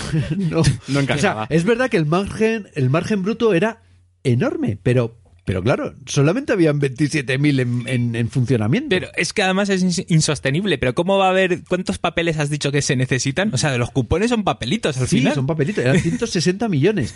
De papel-. Uno dijo, uno dijo que mm, eh, aproximadamente tendrían que utilizar dos transatlánticos como el Titanic para moverlos. Por Y todo claro, el mundo, ¿no? Y alguien empezó, y alguien empezó a decir, joder, pero es que los costes operativos de hacer esto son imposibles. Entre otras cosas, porque además los sellos, o sea, esto de los sellos, que ya, por cierto, hablaremos luego de sellos. Sí, los sellos. Los sellos no son líquidos. O sea, tienes que tener a alguien que te los compre. Ni los y juegos por de mesa, ¿eh? 160 millones de cupones, no te lo. No sé, tienes que encontrar a quien te los compre. O los juegos de mesa. O sea, a mí el chino me da esto y puede que los coloque eh, la primera vez. Y la segunda. Puedes colocar tercera 10, puedes ya colocar saturado 20, el mercado. pero 50 o Claro. 100 no vas a colocar. Es como le digo yo a mi mujer, no, no, si todos los juegos de mesa esto yo los vendo, tú no te preocupes que recupero el dinero. Microestafas, Alejandro. y dice, ajá, ajá, sí, te lo... Bueno, En fin, que... Y se oye por detrás un chachas. ya te digo. Joder, fanfarria. Luego además un empleado, un empleado de Ponzi. Niños, si vais a timar a la gente, a vuestros empleados tenedlos muy bien pagados. Eso se ve muy bien en el lobo de Wall Street. Sí, señor. Mm, Eso se ve muy bien el- y el tío Jordan Belfort lo hace muy bien. Coge a los más tirados y les unta de pasta, con lo cual son tíos Claro. legales. Y son tíos, no, son tíos, digamos, adictos a la causa. Claro. Como tiene que ser. A mí, este tío, sí, es verdad, está engañando lo que quiera, pero a mí me da un pastizal. Así que ten contentos a tus empleados. Bueno, pues la cuestión es que un empleado que se llamaba William McMasters y además había trabajado en el Post, pues encontró documentos que incriminaban tremendamente a Ponzi y que lo resumió en yo le robo a Pepe para pagar a Juan. Y eso es, digamos, el esquema Ponzi. Y bueno, pues eh, fue con, con esta información a- al Post. El Mm. Post, además, le pagó muy bien esta historia. Eh, escribió un artículo declarando insolvente a Ponzi. Y además eh, decía que, bueno, mientras debería tener, eh, Ponzi decía tener 7 millones de dólares en fondos líquidos, realmente tenía 2 millones en un agujero de 2 millones. Y se desató el Cristo. ya, ya. Aquí sí se desató el Cristo. Y aquí no hubo ni donuts, ni... ¿Quieres una pastita, Alejandro? Sí, sí, Por sí, cierto, muchas gracias. estamos, eh, Pero sin vamos esquema Ponzi, ¿eh? vamos a meternos en el ambiente. eh, sí, sí. Y lo que pasó es que la gente fue a cobrar, a cobrar su, su dinero. Bueno, en principio, pues Ponzi empezó a devolver la pasta. Pero aquí ya, de repente, el regulador se dio cuenta de que ese dinero lo estaba devolviendo con créditos del banco. Y dado que estaba la cosa calentita, y le echó un vistazo al asunto de las cuentas, el regulador el de Massachusetts, la, la- la agencia bancaria de Massachusetts, dijo, eh, eh, eh, espera, espera, que aquí en esto lo que estamos poniendo en riesgo ya es el sistema bancario del Estado.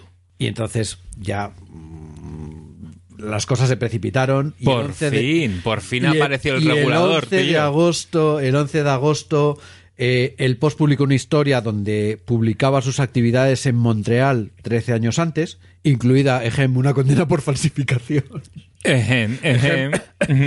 Eh, ¿A quién no le ha pasado eso? Claro, efectivamente. Eh, incautaron el Hanover Trust por, por varias irregularidades y además eh, le demostraron, demostraron que había un agujero de millones de dólares. Entonces, bueno, Ponzi dijo, vale, tío, mm, me habéis pillado. ¿Me Pero ponéis- ojo, que el, que, el, que el regulador aparece cuando el afectado es el Estado, no los ciudadanos. y se entregó. Sí, Claro, claro, porque imagínate, mascachuches, cae, cae. Caer, tío.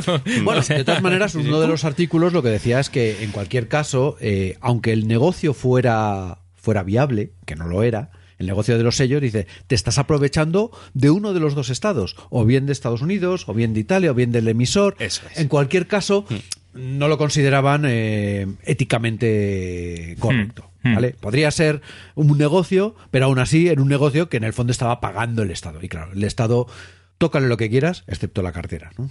Bueno, como a cualquiera, pero mm, ya sabéis. Bueno, es que aquí no soy imparcial. bueno, bueno, pues a Ponzi lo condenaron, lo, llevaron a juicio, lo condenaron a cinco años de prisión y salió a los tres y medio. Y no os lo había dicho, pero aquí podemos ligar, aquí podemos ligar eh, otra cosa del juego, que es lo de, como dura poco, vamos a jugar otra. Porque Ponzi, por supuesto, cuando salió de la cárcel, ¿qué creéis que hizo? Lo mismo. Echarse, echarse otra partida. Si, esto fun- si ha Echar funcionado, otra partida. si ha funcionado una vez, que sean dos. Bueno, vamos a resumir el tema. Por cierto, una Eso cosa para que veáis, con para, un español también que de para que veáis, a lo mejor para que veáis eh, cómo era este tío y lo encantador de serpientes que era. Y además los italianos tienen más tres a estafar en cualquier, en cualquier juego. Bueno, la cuestión es que cuando salió de la cárcel, eh, el estado de Massachusetts eh, tenía 22, eh, 22 denuncias por apropiaci- apropiación indebida. Y ya para entonces, como había salido de la cárcel, había pasado tres años en la cárcel, ya no tenía un chavo.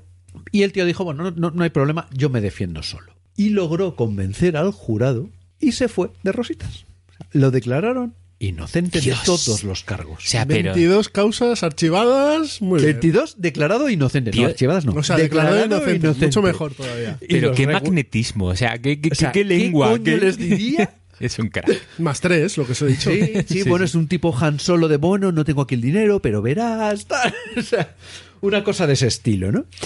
Y, y claro, mm, bueno, pues se fue, se fue a Florida. ¿Y en Florida qué hizo? Pues se dedicó a vender terrenos.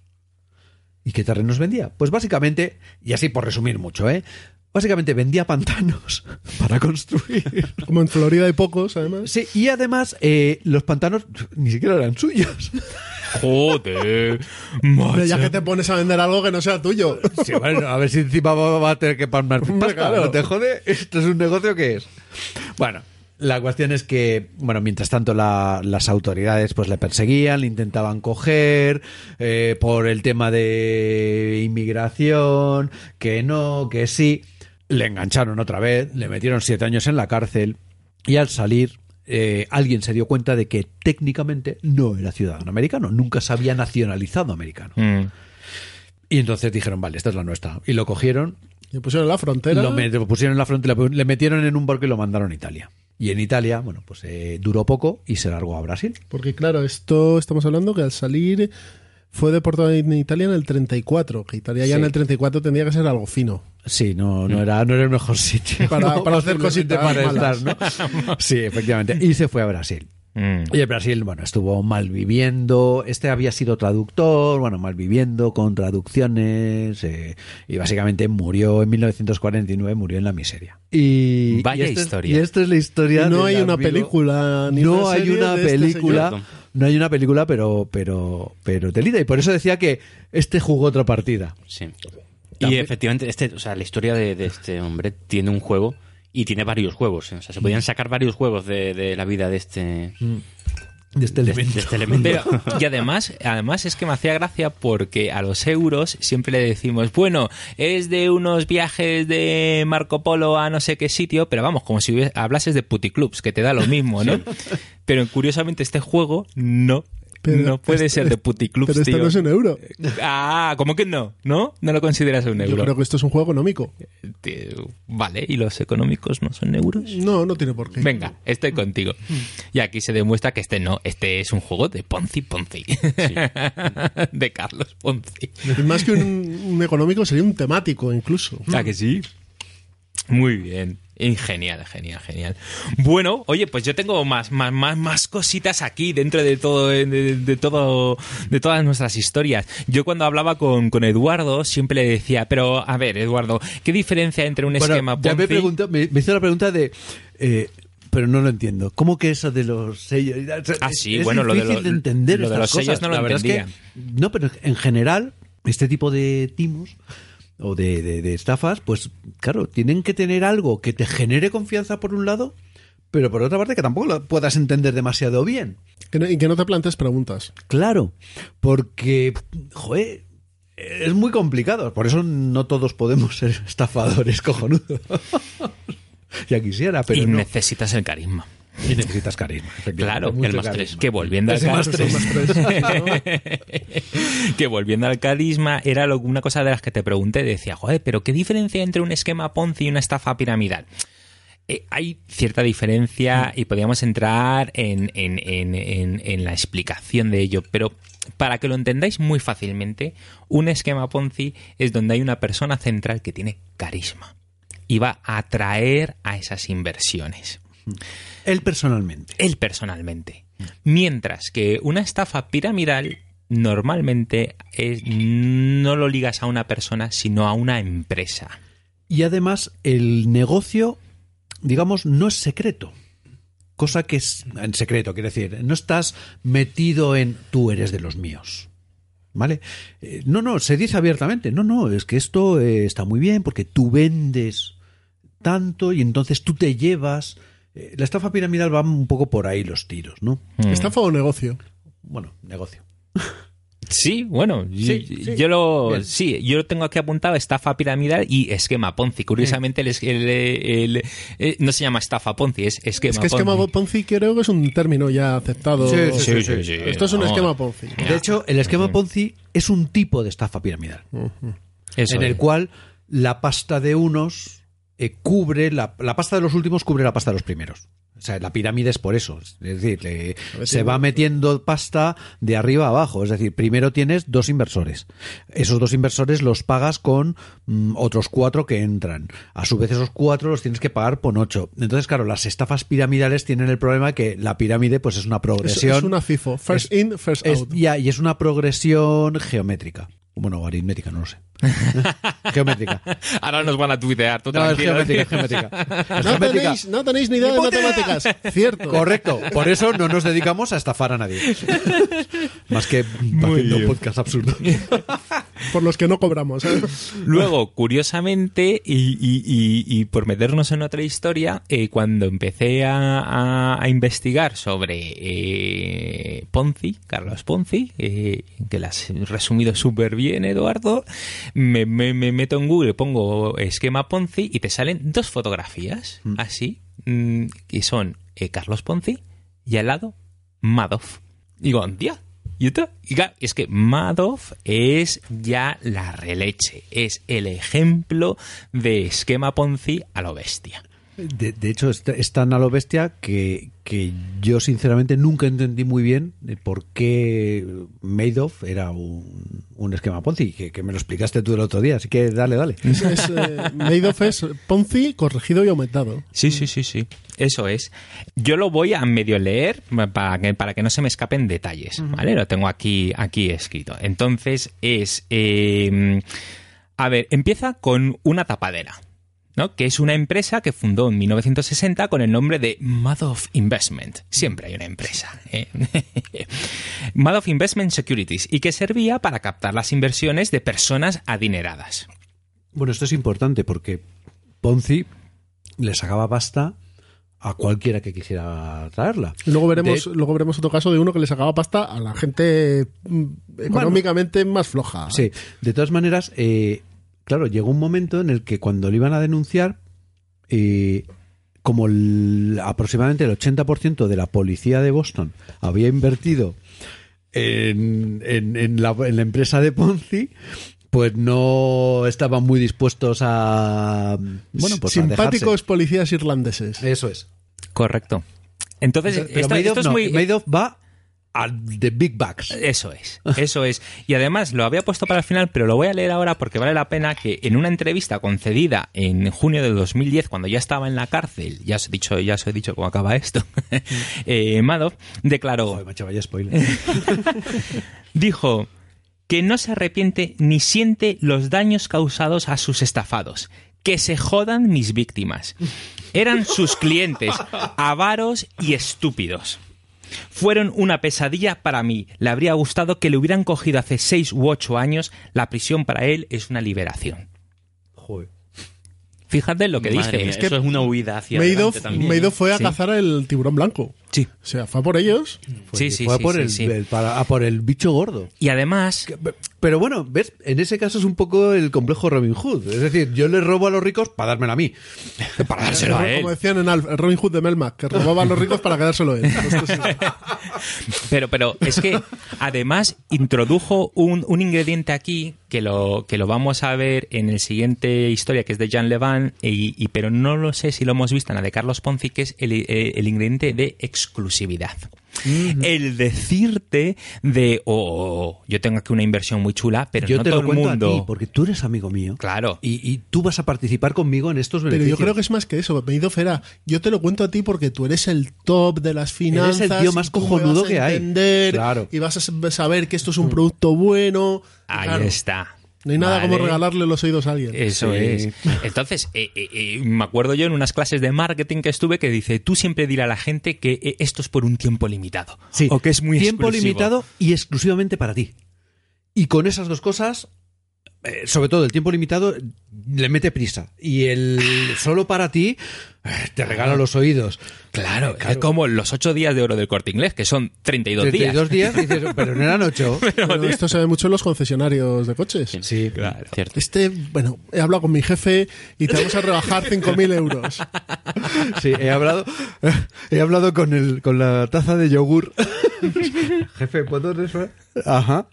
Bueno, pues volviendo a Madoff. Entonces, eh, eh, eh, eh, mm, oficialmente Madoff invertía ese capital en acciones de grandes compañías, que esa es la parte que yo asemejo en el juego a hacer inversiones, ¿vale? O sea, que oficialmente estoy invirtiendo en, en compañías para que la tapadera pues tenga pues ese ese estatus. Bueno, ¿vale? y en el fondo son hedge funds, con lo cual algo de inversión hay. Claro, claro, claro. Siempre tienes que poner Siempre una... hay algo. No, es verdad, siempre hay algo, aunque sea una miseria, como los Claro. certificados postales.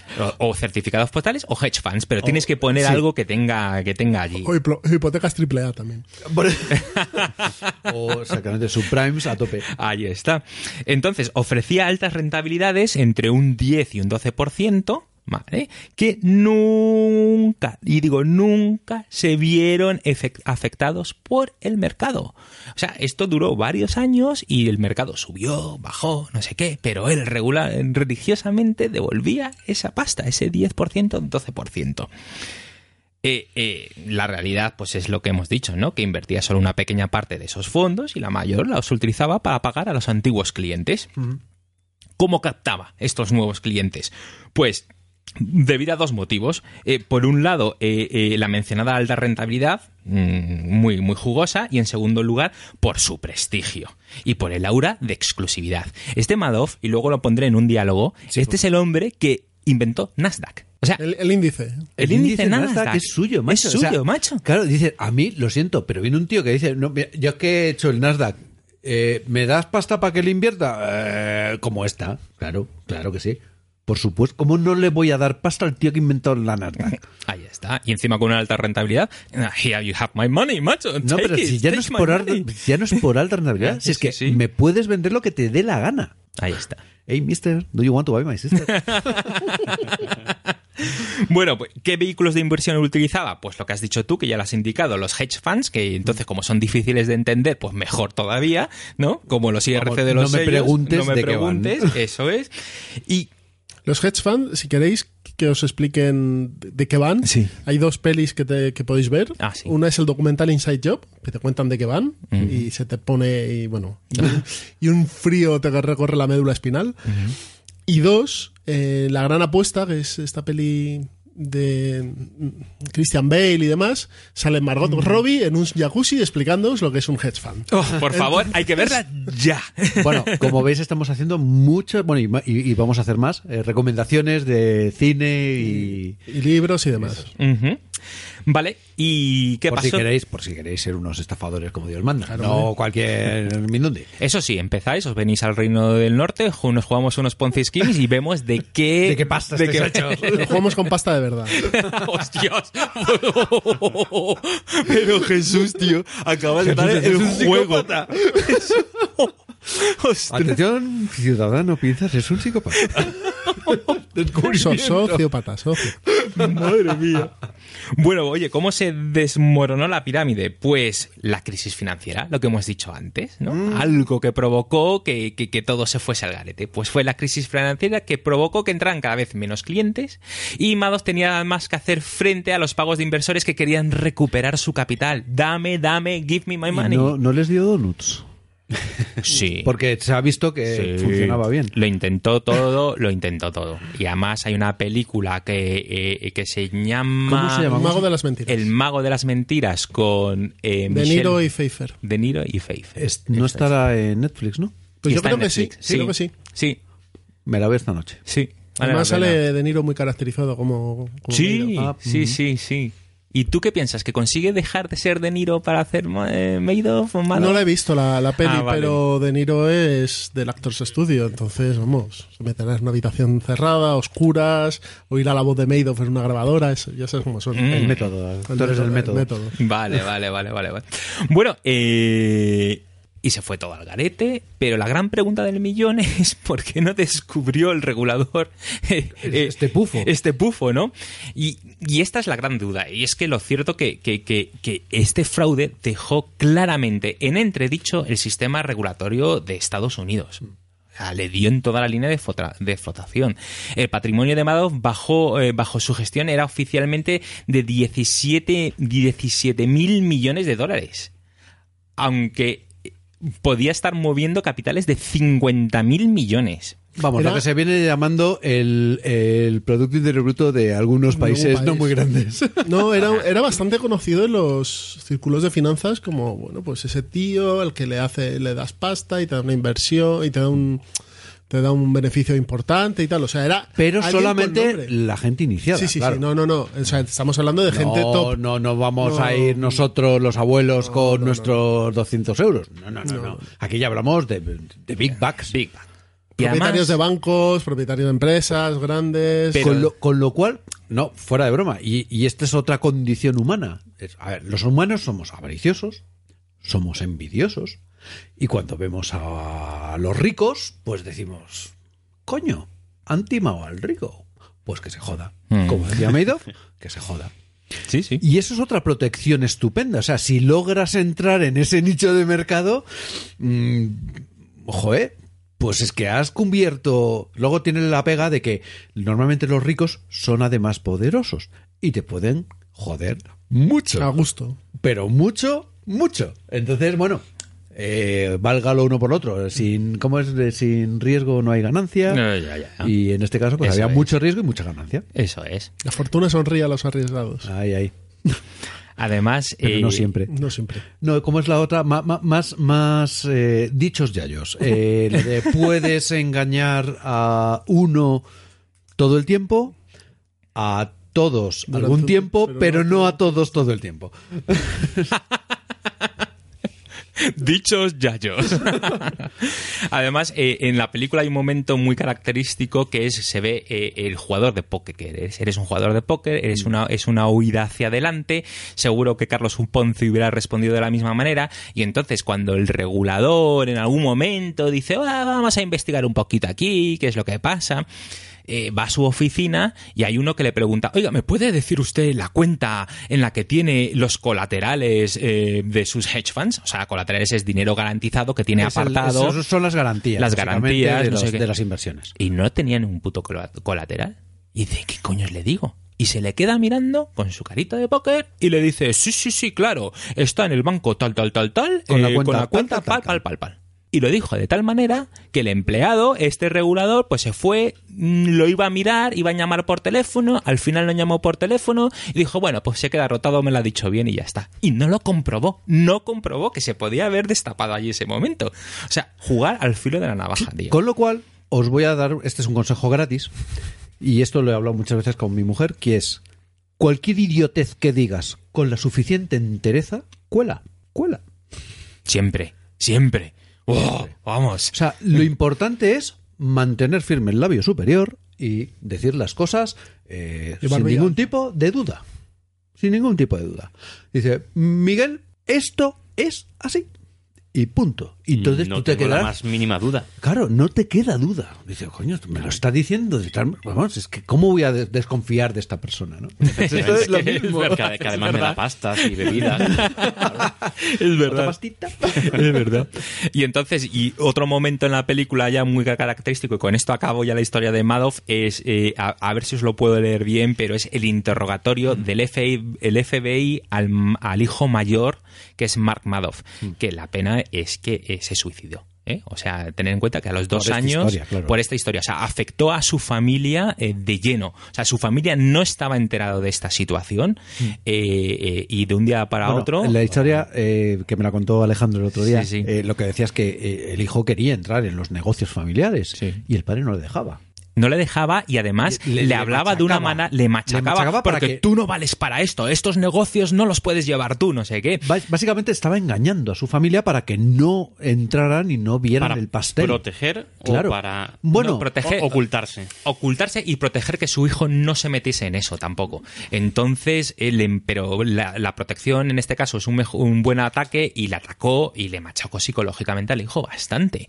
Y eso en la película te deja un mal cuerpo. Igual que la historia de Carlos Ponzi se puede poner con un tono humorístico, Mm. lo puedes llevar de cierta manera, esta, esto te deja con un mal cuerpo. eh, Sí, lo de bastante- Ponti yo lo veo drama humano hilarante y esto solo es drama humano. Hostias, esto es la leche. Te deja buf, muy, muy, muy así, pues cómo afectó a, a- a la gente que estafó y afectó a su familia. Que él mismo lo dice, dice, yo en la cárcel estoy bien, estoy tranquilo, pero no duermo por las noches porque sé que mi hijo se ha suicidado.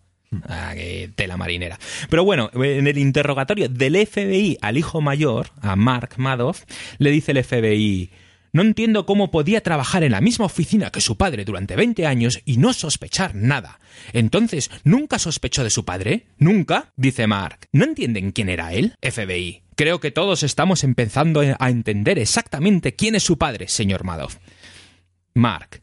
No era solo mi padre. Estaba jodidamente idolatrado. Estamos hablando de un hombre que creó el mercado moderno tal como lo conocemos. Él creó Nasdaq. El presidente de Nasdaq es presidente del National Security Clearing Corporation, presidente de la International Security Clearing Corporation, presidente de la Aso- Asociación Nacional de Corredores de Valores. Bien, bien, bien. Entendemos su punto, señor.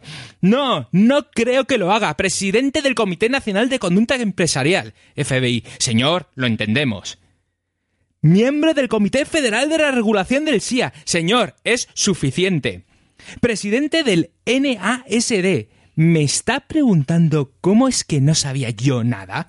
Ustedes son el FBI, la SEC, los investigadores. La pregunta debería ser, ¿cómo diablos ustedes no sabían nada? Mm, Sí, sí. Claro, es que este tío era todo. Este es el típico tío que está insertado ahí en el sistema y es como un parásito. Está metido ahí. Ni siquiera, ni siquiera como un, y no- y ni no siquiera como un parásito. Es que dices, a ver, vamos a ver. Yo, Era parte del juego. claro, yo soy la leche, reconocido por todo Dios. Y como soy la leche, reconocido por todo Dios, puedo hacer lo que me dé la gana. Y usted, vamos, es que, pero gusano, ¿por qué me hablas? O sea que, que bueno, pues a- a- allí No, no, dejamos es- la historia es de, es de- de- Madoff, ¿no? esto, Pero a- allí, lo- a- allí lo tenéis. Pero bueno, que nosotros también tenemos nuestros propios nuestros propias En España, estafitas. imposible. Sí, sí, sí. Eh, ¿Os acordáis que Carlo Ponzi, mm, digamos que todo venía a los sellos? Bueno, pues aquí en España hemos tenido otra historia también sellos. relacionada con sellos. ¿Tú coleccionas ellos, Miguel? No. ¿Tú, Yo Jesús? no. Yo lo hice de ¿Eduardo? pequeño. Jo, mi padre tiene sellos, tío. Menos mal que no se metieron en este pollo, pero tiene sellos. A lo mejor tope. por tener sellos no se metió en ese A lo pollo. mejor, Quizás. a lo mejor, tío. No, hombre, yo lo, lo- lo cierto es que conozco. A ver, esto es tan Oye, reciente que eh, conozco gente. Bueno, primero, conozco gente que ha trabajado en la empresa de la que vamos a hablar eh, y conozco gente que- afectada. Oye, porque aquí nos gusta hablar de las cosas con un tono hilarante, ¿no? Pero jocoso, pero eh, o- eh, que valga que digamos la cosa con mucho respeto, que hay mucha gente afectada y, Y en este caso- este programa tienen todo nuestro Ojo, respeto, ¿eh? Y en este caso, eh, joder, pues. eh, Que están aquí. bueno, pero no, pero es que esto es de antes de ayer. Sí, sí, sí. Y ya te digo, yo conozco gente, compañeros nuestros, que les pilló el tema de Afinsa y Forum Filatélico. ¿Qué es esto de Afinsa y Forum Filatélico? Pues bueno, son empresas que, a ver, básicamente hicieron una especie de esquema piramidal. No es un esquema Ponzi, sino un, solamente un piramidal. ¿Por qué? Porque no había una persona carismática que convencía a la gente. No. Ellos ofrecían eh, unas rentabilidades claramente superiores a las habituales, Superiores, pero moderadas. pero moderadas. Si eran moderadamente superiores a los que te Exactamente. ofrecía otro banco. Y eh, O sea, un banco, basadas, basadas en algo que era creíble, como era la, revol- la revalorización de los sellos.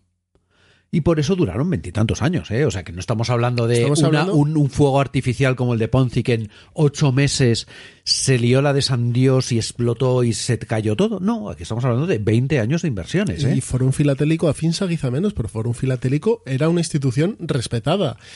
Con De galas, hecho- con de galas hecho, yo no sé- por el rey, con Claro. un equipo de baloncesto en Valladolid. el equipo de baloncesto no sé cómo se llama ahora, o sea, Sí, sí. Creo que no se llama de ningún lado, o será caja algo, pero Sí.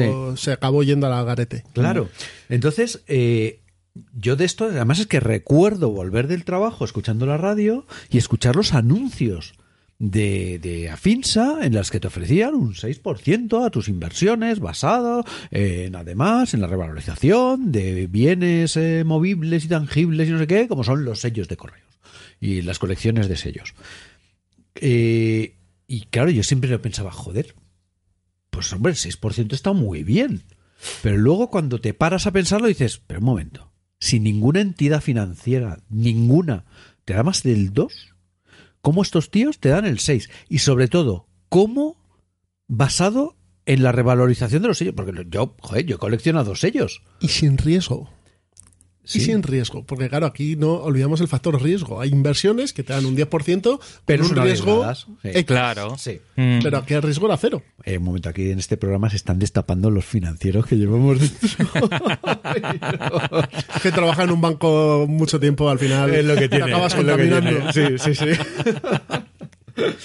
bueno, pues eh, lo que pasó en, en Affin Sinfonum Filatélico fue otra vez más. Es decir, estaban funcionando, a su vez eh, la gente captaba a familiares que, oye, pues esto es una buena inversión y me dan esos rendimientos.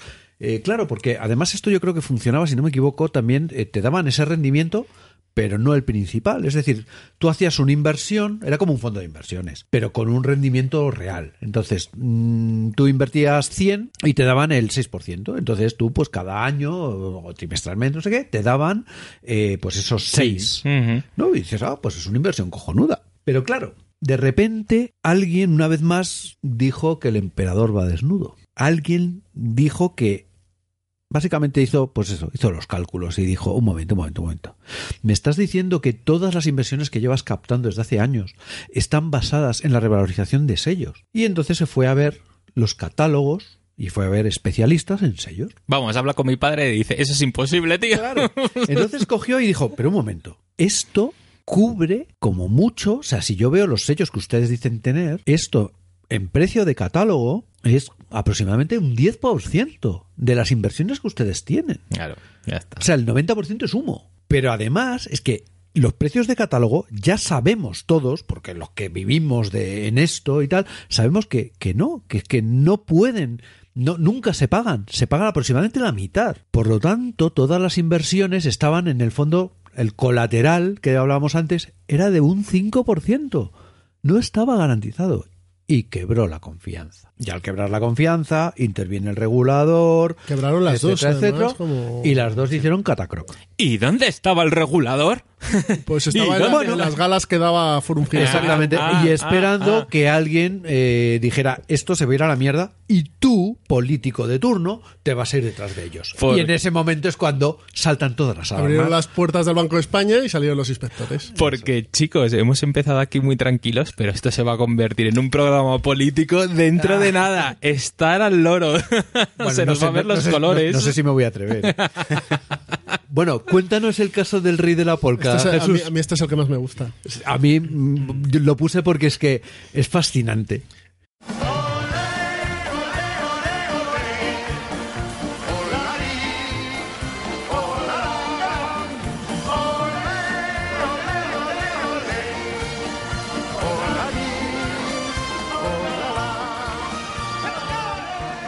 Este, este señor se, se llamaba Jan Lewandowski, aunque cuando y era polaco, nació mm, pues nació justo después de la Segunda Guerra Mundial. ¿Este está relacionado con Bill Clinton? No, no, no. No, era Lewandowski la otra. Ah, este es Lewandowski. Vale, vale, vale. ok.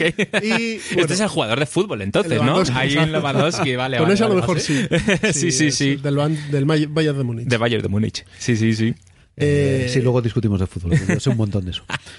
Pues este señor era un cantante de polka polaco. Espera, espera un momento. Un que voy a- showman. espera un momento que voy a meter música, música eh, de polka. Muy bien, venga. Pues ya hemos escuchado esa polka maravillosa. Para presentar al amigo Jan Levan. Jan Lewan. Jan Lewan, pues, Jan Lewandowski, era un showman polaco, cantante de polkas, eh, había aparecido en alguna peliculilla y demás. Y el hombre, pues, quiere vivir el sueño americano y emigra a Canadá, eh, sin hablar ni papa de inglés. Que, oye, ya le vale. Eh, está trabajando en trabajos de, de miseria ahí en Canadá y el hombre empieza a hacerse un huequecillo en las actuaciones cutres de- en, pues, en centros de jubilados y demás, cantando polka. ¿De qué año estamos hablando? Esto debía ser los 70. O sea, que salió de la Polonia comunista. Sí, sí, sí, sí. sí. Vale. Salió del Virsindas Volk. Eso es. Exacto. Eso Pero debía es. ser de la última Polonia comunista. Ok, O sea, ¿eh? ok. Las postimerías, que me, me encanta esa palabra. Y, y este hombre emigra a Estados Unidos, pasa de Canadá a Estados Unidos y se va a mm, Pensilvania. Pensilvania. Uh, sí. Eh, y el hombre empieza a cantar polkas allí.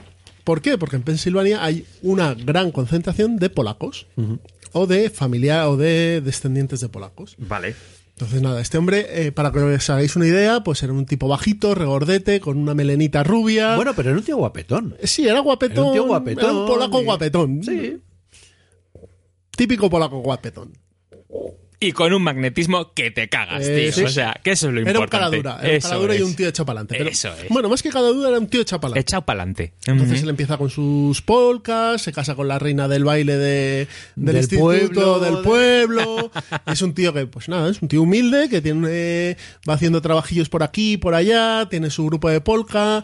eh, pues las polcas son muy cutres las que canta. Él va con chaquetas de lentejuelas, con la camisa abierta y demás. Ah, sí, sí, em, le llamaban el Elvis Presley de la polka. O sea, imaginároslo. sí, sí. Así, tío. Hay dos, eh, antes de, de- de que sigamos, hay una película y un documental sobre este hombre. El documental es El hombre que pudo ser el rey de la polka, que es un documental muy bueno. Sí, en Netflix lo tenéis. Se llama The Man. eh, Este solamente está, no está en español, está en, En inglés subtitulado. En, en inglés subtitulado y se llama The Man Who Could Be the eh, paréntesis Polka Polka King. King. El hombre que pudo ser rey de la polka. Y si controláis más o menos inglés, a Jan Levan le vais a entender perfecto, que tiene un acentazo polaco.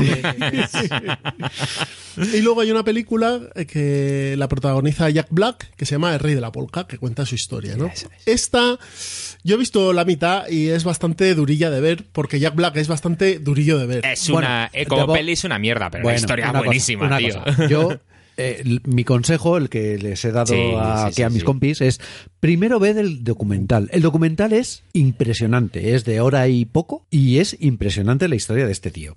Y después, si te puedes ver la película, a mí, sinceramente, es que Jack Black me cae muy simpático. Y todas las películas de Jack Black, aunque sea una mierda, me, me gustan. Pero Eres saca- tú, eres tú el que va a Sí, soy yo, soy yo. A ver, hay- igual que hay muchísima gente que iba a ver polcas, Pero este, a mí me gusta Jack Black. pero este hereje, ¿dónde ha salido? Jack Black, tío. ¿Pero qué coños ha hecho Jack Black en este mundo, tío? también. Pero, tío, ¿qué me y estás nos contando? gusta mucho Jack Black.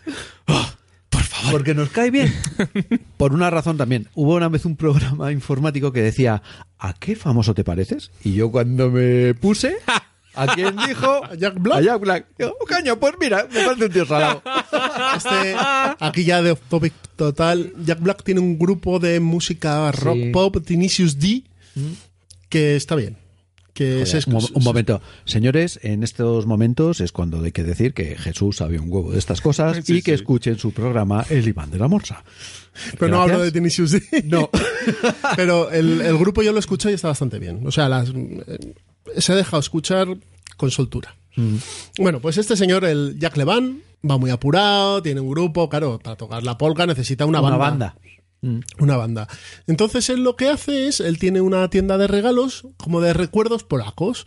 Pues muñequitas, trajes, ámbar del mar Báltico y tal, cositas de, de cristal.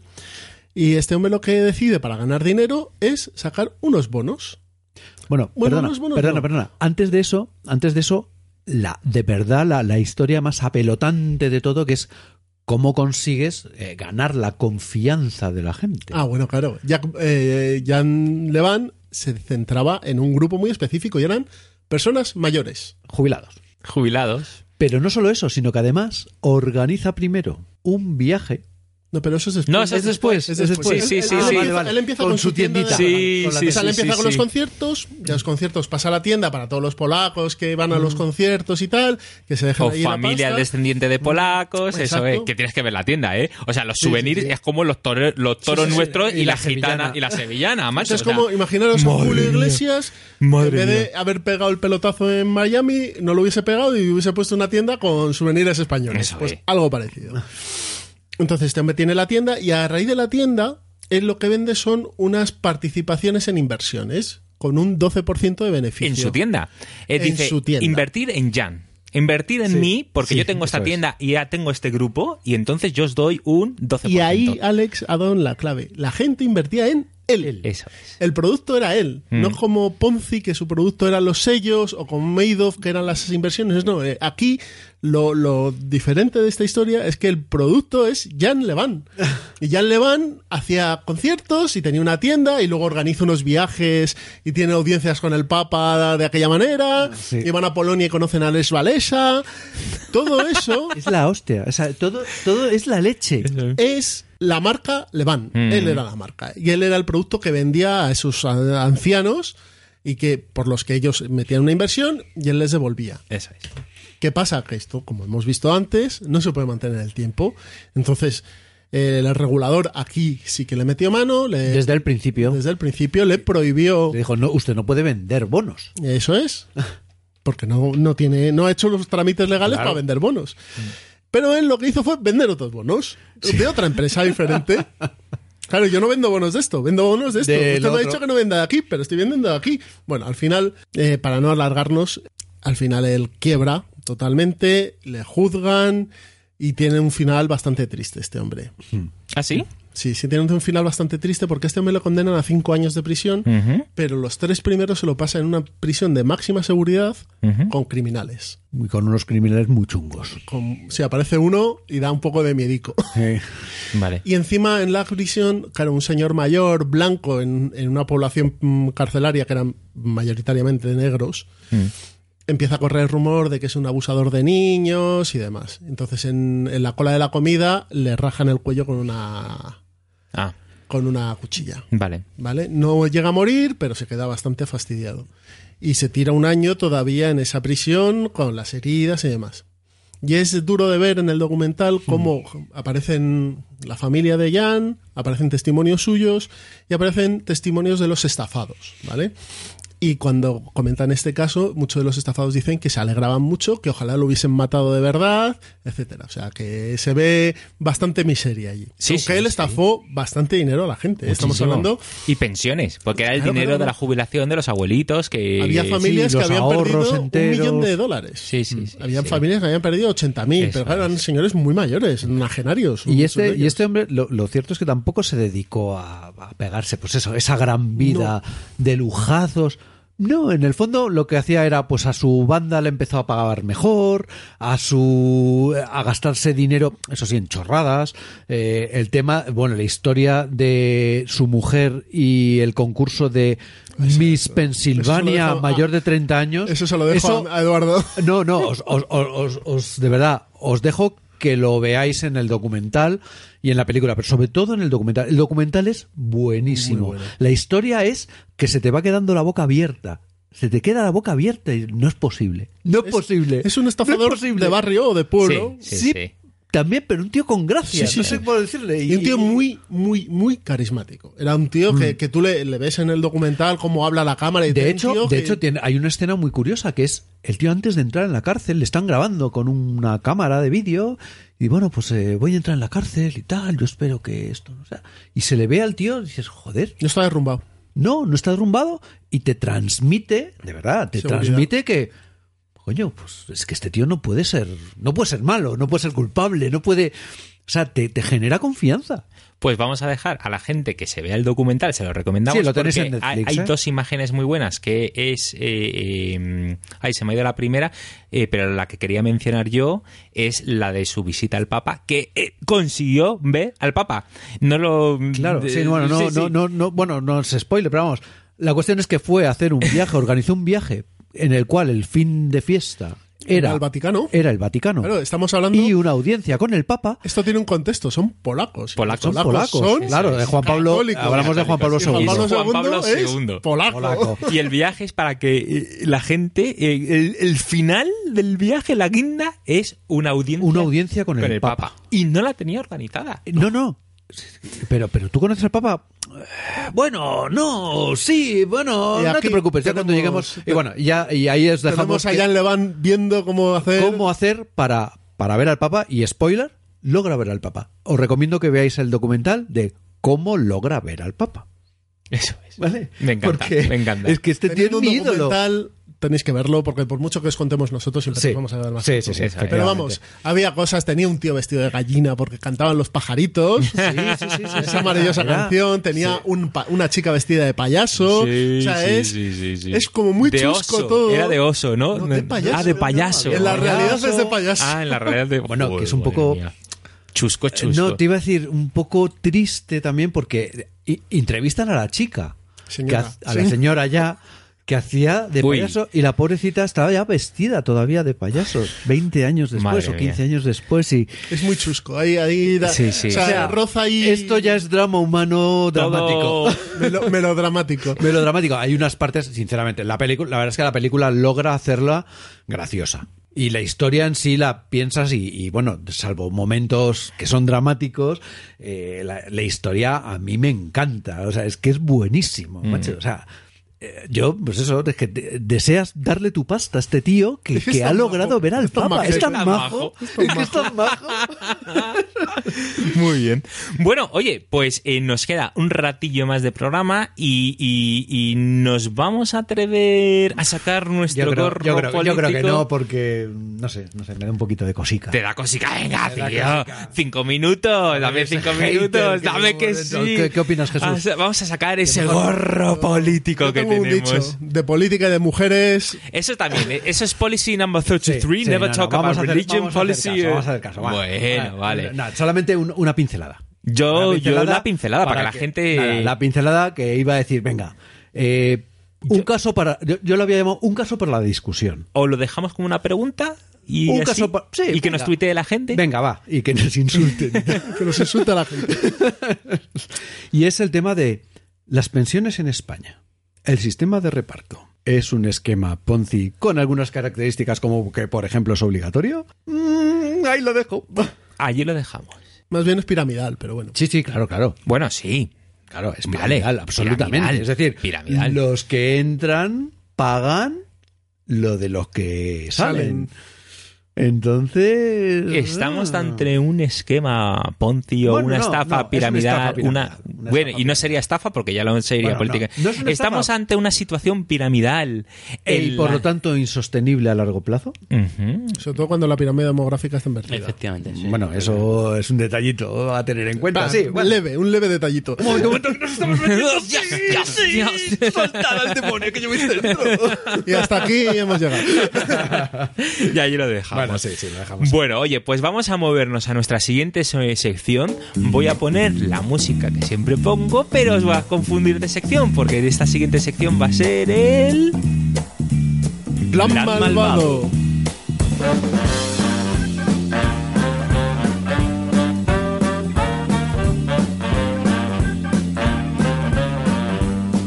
Muy bien. Vayamos a ese plan malvado que para los, los- quienes no lo sepáis, si escucháis el podcast de eh, Ciudadano Ciudadano Mipel, hay una sección en que tratan de explicar cómo conseguir que los niños pues empiecen a jugar juegos de mesa. No, no, no, no No es exactamente. No es tanto eso. no es Que- que, empiecen, no. El objetivo es que terminen jugando Unos buenos wargames. jugando efectivamente al Olan 44, al Throw the Ages, Un tercer un O sea, sí, sí, sí, efectivamente, empezando por un Caruba. Es Un malvado. Una agrícola es también, Malvado, también es un- malvado. bastante tío. malvado, pero interesante. Sí, sí. Que Es una- una telaraña No que tener que salir ya, ni salir de casa para poder jugar un, un, un Twilight Struggle. Joder, muy bien. Entonces, eh, eh, ¿contribuyo yo un poquito para Vale. cómo lo haría que tengo yo en mente? Encantado. Bueno, pues yo la muy buena experiencia que he tenido en casa y tengo un niño de 8 años y una niña de 14 años. La niña eh, no ha funcionado el plan malvado porque pasa de mí totalmente con los juegos de mesa. Con tío. 14 años. A ver si no me de lo puedo 14 creer. años va a tener algo que ver. Ya, a lo mejor, tío, pero yo tenía ilusión, no sé, papá, vamos a jugar a ese tercer Rise. Eso te decía. Papá, te juego un Pacific War a ver si Eso hay te, lo que hay que tener. eso te decías mientras estabas en la tienda mirando el juego. ¿A que sí? Y acto seguido Y lo le acariciabas. Y le decía, Almudena, Almudena, vamos a comprarlo porque dentro de cinco años Alejandra va a querer jugarlo, seguro. Y yo decía, ajá, sí, cariño, sí. bueno, pues eh, eh, lo que jo, lo que se me ha dado muy bien eh, con el chaval ha sido el Sushi Go Party. ¡Vamos! ¡Exitazo! ¿Cómo nos lo hemos pasado? Y con sus amigos, y lo que le gusta fardar con sus amigos. Que venga, mira, vamos a jugar a esto y no sé qué. Y él hacer los cálculos, porque se le da bien al tío, al pedorro, se le da bien sumar. Con- Y dice, que con 8 años. Con ocho años. sí, sí, Qué con grande. ocho años. y le dice, va como- no te preocupes, que ya sumo yo, ya sumo yo. A mi hija, mi hija que tiene la misma edad que el tuyo, Mm. Le encanta porque es un juego cookie. Lo dije en el programa. Ah, sí. Es un juego cookie, entonces. El de los Es gatitos. bonito. No, No, el sushi, Go el sushi Go Party. Es cookie, entonces Ah. cuando van sus amigas lo sacan y juegan al sushi go porque juegan ellas solas ya. Ajá. Em, a mí no me hacen, no, no les hago falta. Un momento, yo voy, a, es yo, cookie. yo- yo voy a dar mi, mi- lo- la única aportación que puedo hacer aquí Mm. es algo he tenido que hacer bien cuando habéis visto que está mi hija y una amiga arriba eh, viendo eh, los caballeros de la mesa cuadrada de. Monty Python. es Monty. Python's Holy Grail, lo están viendo. Un viernes por la noche. Aplauso. Ellas. Sí, señor. Sí, señor. Eduardo. Puede que no jueguen, pero el camino es bueno. ¿Saben quiénes son los caballeros que dicen ni? Correcto. La cultura pop se está metiendo ahí. Eso es. Más cosas que, que, que- que le gusta. El Exploding Kitten. El Exploding Kitten le apasiona. pero Tiene también un puntito allí de te voy a pillar, a ver si consigo darte en las orejas. Y, y las viñetas, pues son muy de mi chaval. Que todo lo que sea pedo, culo, caca, eh, mola, tío. Oh, cómo mola. Y un consejo, que ya para terminar mi parte, eh, odia que mire las reglas. O sea, si vas a jugar algo con él, tenlo preparado y tenlo muy bien sabido. Invéntate la regla, pero con seguridad. Eso es. Ah, sí, lo del labio, lo que decías tú. Te lo Que no con seguridad tiemble tu labio superior. Y ya está. Sí, sí, antes de sentar a los niños en la mesa a jugar, tienes que, a ver, eh, el juego lo tienes que tener mm, dominado. Como te pares cinco minutos a mirar las reglas, ya no se interesa. Dicen, no, no, de- otra Sí, cosa. los niños tienen una capacidad de atención más pequeña que, Sí. que las personas mayores, entonces, claro, eh, si dudas, ya ellos aquello no es divertido. Mm. ¿no? y los No- juegos tienen que durar eh, media hora, 40 minutos. ¿no? Sí, correcto. Y- irte de ahí ya. Correcto. De hecho, el mío, el mío, el mío, el mediano de on- de 11 años, cuando entra un juego nuevo en casa, el encantado eh, mira el juego y lo, prim- lo primero que pregunta siempre es cuánto dura. ¿Cuánto dura? Eh, este dura pues hora y media, dos horas. Eh, entonces no. Paso. Bueno, Vale, sí, pero tú es. tienes tres hijos. Yo tengo ¿no? tres. ¿Y el mayor cuántos años tiene? La mayor tiene 14. La mayor. Y, la mayor jugaba pregunta- mucho Ah, sí. hasta los 13 años, más o menos. Y ahora solo Vaya. juega. Historias conocidas. Efectivamente. Podemos poner en común muchas cosas por lo que veo. Ahora juega cuando, cuando quiere algo. Eh, cu- cuando, quiere sacar algo de, ¿Ah, de su padre, Oh, bueno, qué tía papá, más lista. echamos una partida a la villa. Oh, qué. Terminamos la partida. mm, ¿Me puedes llevar mañana al Plaza Norte? es pues sí, es muy. Me quito el sombrero, Bueno, ¿eh? sí, Está sí, bien. a, ver, a mí, no, Negociadora, a mí no- negociante. no, no hace falta que me... Nosotros nos en las babitas con nuestras niñas. Hombre, claro. Sí, hombre. Ajá.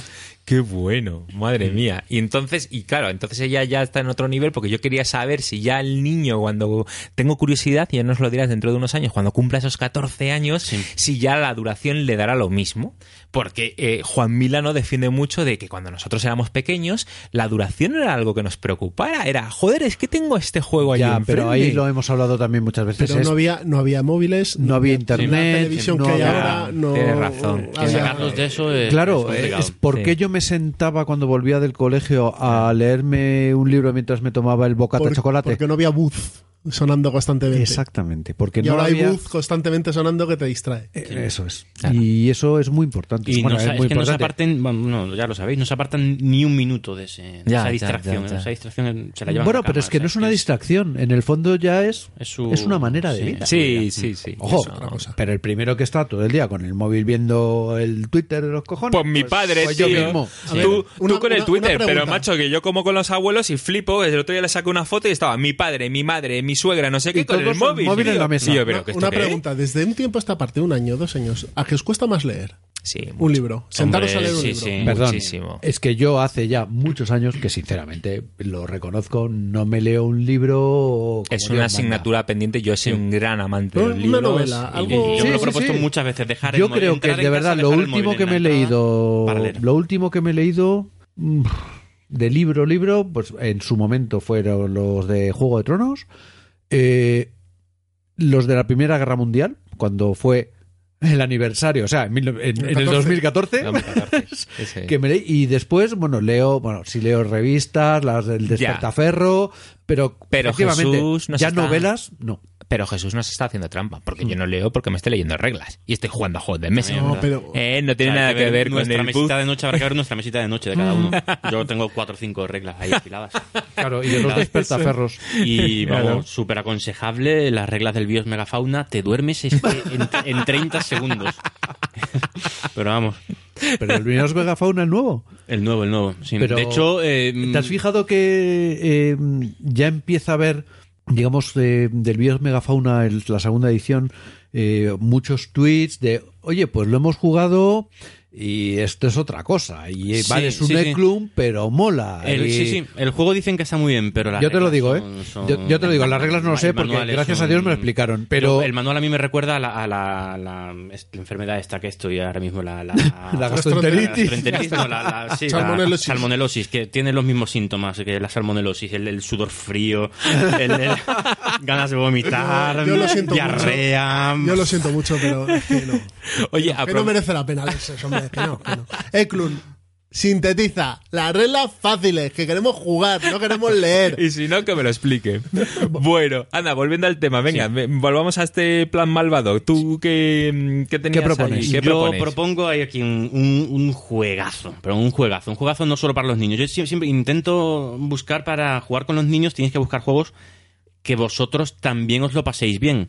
O sea, no, no podéis Sí. pretender un, jugar un juego en el que a vosotros os aburra. Sí, porque, lo es que- siento, Carte. Eh, Caruba es una puta mierda, tío. Y sí, he dicho esa palabra, pero es que es una mierda. Pues yo discrepo ahí No contigo, jodas, vale. tío, pero Ese sí. lo tengo y, y lo- a los Oh, niños, los míos Por favor. Bueno, pues el Vale, que voy a aconsejar es, el, es, es un juego del 98, eh, que, de, de Inicia. O sea, que ya simplemente de- de- por el autor ya eh, es una garantía. Que es el Samurai. Ah, buenísimo. Es un Venga. juego... uf, a, mí, a mí me parece un juego espectacular. Yo me lo paso genial. Estoy de acuerdo. Dura- Muy bueno, muy, muy bueno. Esca- escala perfecto de 2 a 4 jugadores. Lo puedes jugar a dos jugadores muy bien. A dos jugadores se convierte. Le pasa un poco como al, como al Kailus, que a dos jugadores se convierte en un ajedrez. Hmm. O sea, lo puedes calcular todo en cualquier momento. Pero escala muy bien. De 2 a 4 jugadores se escala muy bien. Dura. A dos jugadores dura 20 minutos. Bueno, y a, y a cuatro dura poquito más. O sea, es que dura. Súper media divertido, hora. porque puedes molestar. Sí, Molestarle efectivamente. a los niños le gusta. Tiene interacción, sí, Eso sí. es, la interacción es muy Molesta. Le puedes importante. cambiar losetas, tiene unas losetas ahí para... Muy bueno, Sí. tío.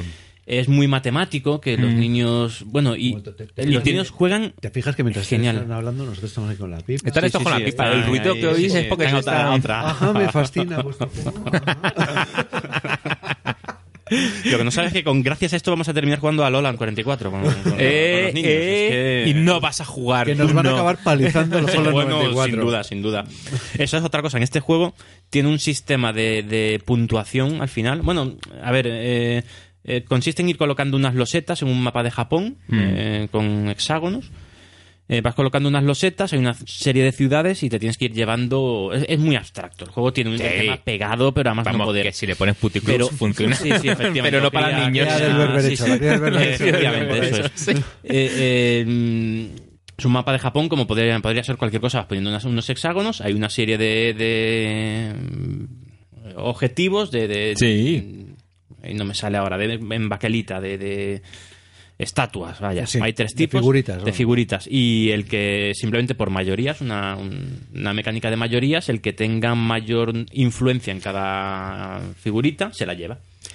Y donde viene un punto muy bueno es el sistema de, de- para ver el ganador. Hay tres tipos de figuras. Pues para ganar la partida tienes que ser el que más figuras tiene de alguno de esos tipos, de esos tres. Entonces, yo soy el que tiene más budas, por ponerte un ejemplo. Pues entonces, mis budas no cuentan. Cuentan, o sea, yo puedo ganar porque soy, tengo una mayoría. Pero ahora, en puntos de victoria, cuenta todo el, el resto de figuras que tengo. Muy que inicia. Efectivamente. Eso es, es Efectivamente. clásico. de- Y te llevas, o sea, cuando eh, descubres tus mm, las figuras que te has llevado, levantas tu, tu panel, descubres las, porque es oculto, eh, descubres las figuras que te has llevado y, y te llevas unas sorpresas y unas risas eh, muy buenas, muy buenas. Ah, que es oculto la- lo que Sí, tú te llevas. llevas una figura y te la dejas detrás de tu Ah, panel. pues yo no lo jugué oculto. ¿No? Ah, bueno, entonces, Ah, claro, ahí... Entonces sí. estábamos todos contando. ¿eh? Ah, Sí, vale, vale, no, vale, Aquí vale. tienes que memorizar. Vale, eh, muy bueno. Y memorizar, ya lo hemos dicho muchas veces en este en el plan malvado, memorizar, o sea, de- no lo intentéis. No. Los niños van a memorizar mucho, mejor, que tú. Bueno, bueno, Pero bueno. Sin duda. El chicken cha-cha-cha. Sí. ¿Sabes cuál es? El- No, perdona, el cocorico cocorico. Ah, sí, Ese. Bueno, o sea, unas palizas que me meten se hacen el círculo entero porque lo tienen todo memorizado. Yo, ah, a ver, el gañán, ah, ¿dónde está la pluma? ¿Dónde está la pluma? Oye, el huevo, no, la flor. Ah, tío, o sea, Efectivamente, si tiene algún factor de memoria, los niños te van a ganar. Claro y sí. por supuesto, aquí, a ver, la- los niños que jueguen, está bien que que ganen de vez en cuando porque si no se desmotivan, ¿vale? O sea, de vez en cuando. Y en este juego no tienes que hacer tu... O sea, no puedes... No hace falta que digas, "Uf, en esta partida voy a dejar que... Porque eso a veces lo hacemos todos, ¿no? Dejar que el niño No, gane sí, yo para- no. Yo, Yo alguna la- vez lo hago. Ah, ¿sí? Con este no. Con este te- Nah, te, tienes que esforzar ah, para ganar. te digo, ya te Ah, digo. Sin duda. Eso es. Muy matemático, muy... no ¿De sé, qué año muy- es este? Es del 98. Está publicado en español, que lo han sacado hace poco, Sí, ¿no? Edge sí, sí. lo ha sacado. Efectivamente. Eh, de materiales está bien, quitaron la baquelita y dejaron plástico que... Hombre, el tacto de la baquelita, mucha gente no le gustó eso porque Mm. de este juego es muy característica la baquelita, es algo que gusta mucho. Mm. Eh, las figuras están muy bien. A mí Y le subieron el precio un montón, que me tocó a mí Sí, las narices, Eso sí, eso, mm, efectivamente. porque Y son el, y el 60 cartón, sí, sí, por ahí, 50 y... Menos. Para mí la baquelita siempre pienso en el olor a quemado. La baquelita quemada huele de una forma muy distinta al plástico quemado. Es que no sé qué es una baquelita, macho. Pues es, un tipo, es un tipo a de la plástico. fibra de vidrio, algo similar. Ah, vale, Y vale. el, olor, vale. y el olor quemado es diferente. Y no me preguntéis Vale. por qué Se usa pienso en mucho esto, en, pero yo, yo lo enfermedad llevo a que mi campo. se- ¿Hueles- la baquelita se usa mucho en la ingeniería para circuitos impresos. Ok, ok, ok. Bueno, pues allí hemos dado unas buenas recomendaciones, ¿no? El Sushi Go Party. Pero espera, que Jesús tiene más. Y nos queda una de Jesús. Y A yo ver. voy a, voy a bajar el nivel ahora. Aquí Miguel, como de costumbre, pone el nivel alto, Hombre. nos habla de juegos buenos y tal, y, llego yo... y me sirvo una. y llego yo a joderlo. Pégate un chupinazo, Miguel, que te lo has ganado. Bueno, pues yo voy a hablar un juego piscinero a tope, divertido, que cuesta 10 euros, o 12, 10, 12 euros, Sí. que se llama Dados Zombie. Venga ya, tío. ¿De verdad? Un push your luck. ¿En Sí, serio? señor. ¡Uva! ¡Oh! ¡Esos me encantan! Sí. Dados Zombie es pues un juego que consiste en un cubilete de cartón y 13 dados. En la temática, muy leve. Tú eres un zombie y vas comiendo cerebros. También le mola a mi niño, sí. Entonces, los dados tienen caras de cerebros, caras de pasitos, que son huellas, Vale. y caras que te- es una explosión, que es un disparo, ¿vale? Entonces tú, al principio de tu turno, coges todos los dados, agitas el cubilete, sacas tres y tiras. Si salen cerebros, son puntos que tú tienes, ¿de acuerdo? Si salen eh, pistas, son dados que puedes repetir en otra tirada. Vale. Los pasitos. Si- Los pasitos, pasitos, exacto. Y si salen los disparos, a cuando tienes tres, estás eliminado en tu ronda y pasas al lado, ¿vale? Entonces tú tiras tus y te salen tres cerebros. Dices, voy a jugármela otra vez. Coges y vuelves a tirar y te salen dos disparos y unos pasitos. Entonces te plantas y te quedas con tres puntos, en este caso, ¿no? Me la Y pasa juego. al siguiente. ¿Qué coño me va a plantar? Me Hay juego, 13 tío. Tienes que llegar a 13 puntos y el primero que llega a 13 puntos gana. la A 13 partida. rondas, vaya. No, a 13 puntos, 13 de- a, puntos, 13, 13 cerebros. a 13 cerebros. Pero ¿qué pasa? Que tiene un girito y es que los dados son de tres tipos: rojos, amarillos y azules. Y verdes. Los verdes son más fáciles, tienen más caras de cerebro. Ah, los amarillos majos. son medios, hay caras de cerebro y de disparo. así por igual, y los, rojos son más complicados. Entonces, cuando tú agitas el cubilete y sacas los dados, te pueden salir tres rojos. Mm. Entonces dices, tiras y que Dios reparta suerte. o imagínate que te ha salido muy bien la tirada y llevas seis cerebros. Y de repente te salen dos dados rojos y tienes un disparo ya. Qué bueno.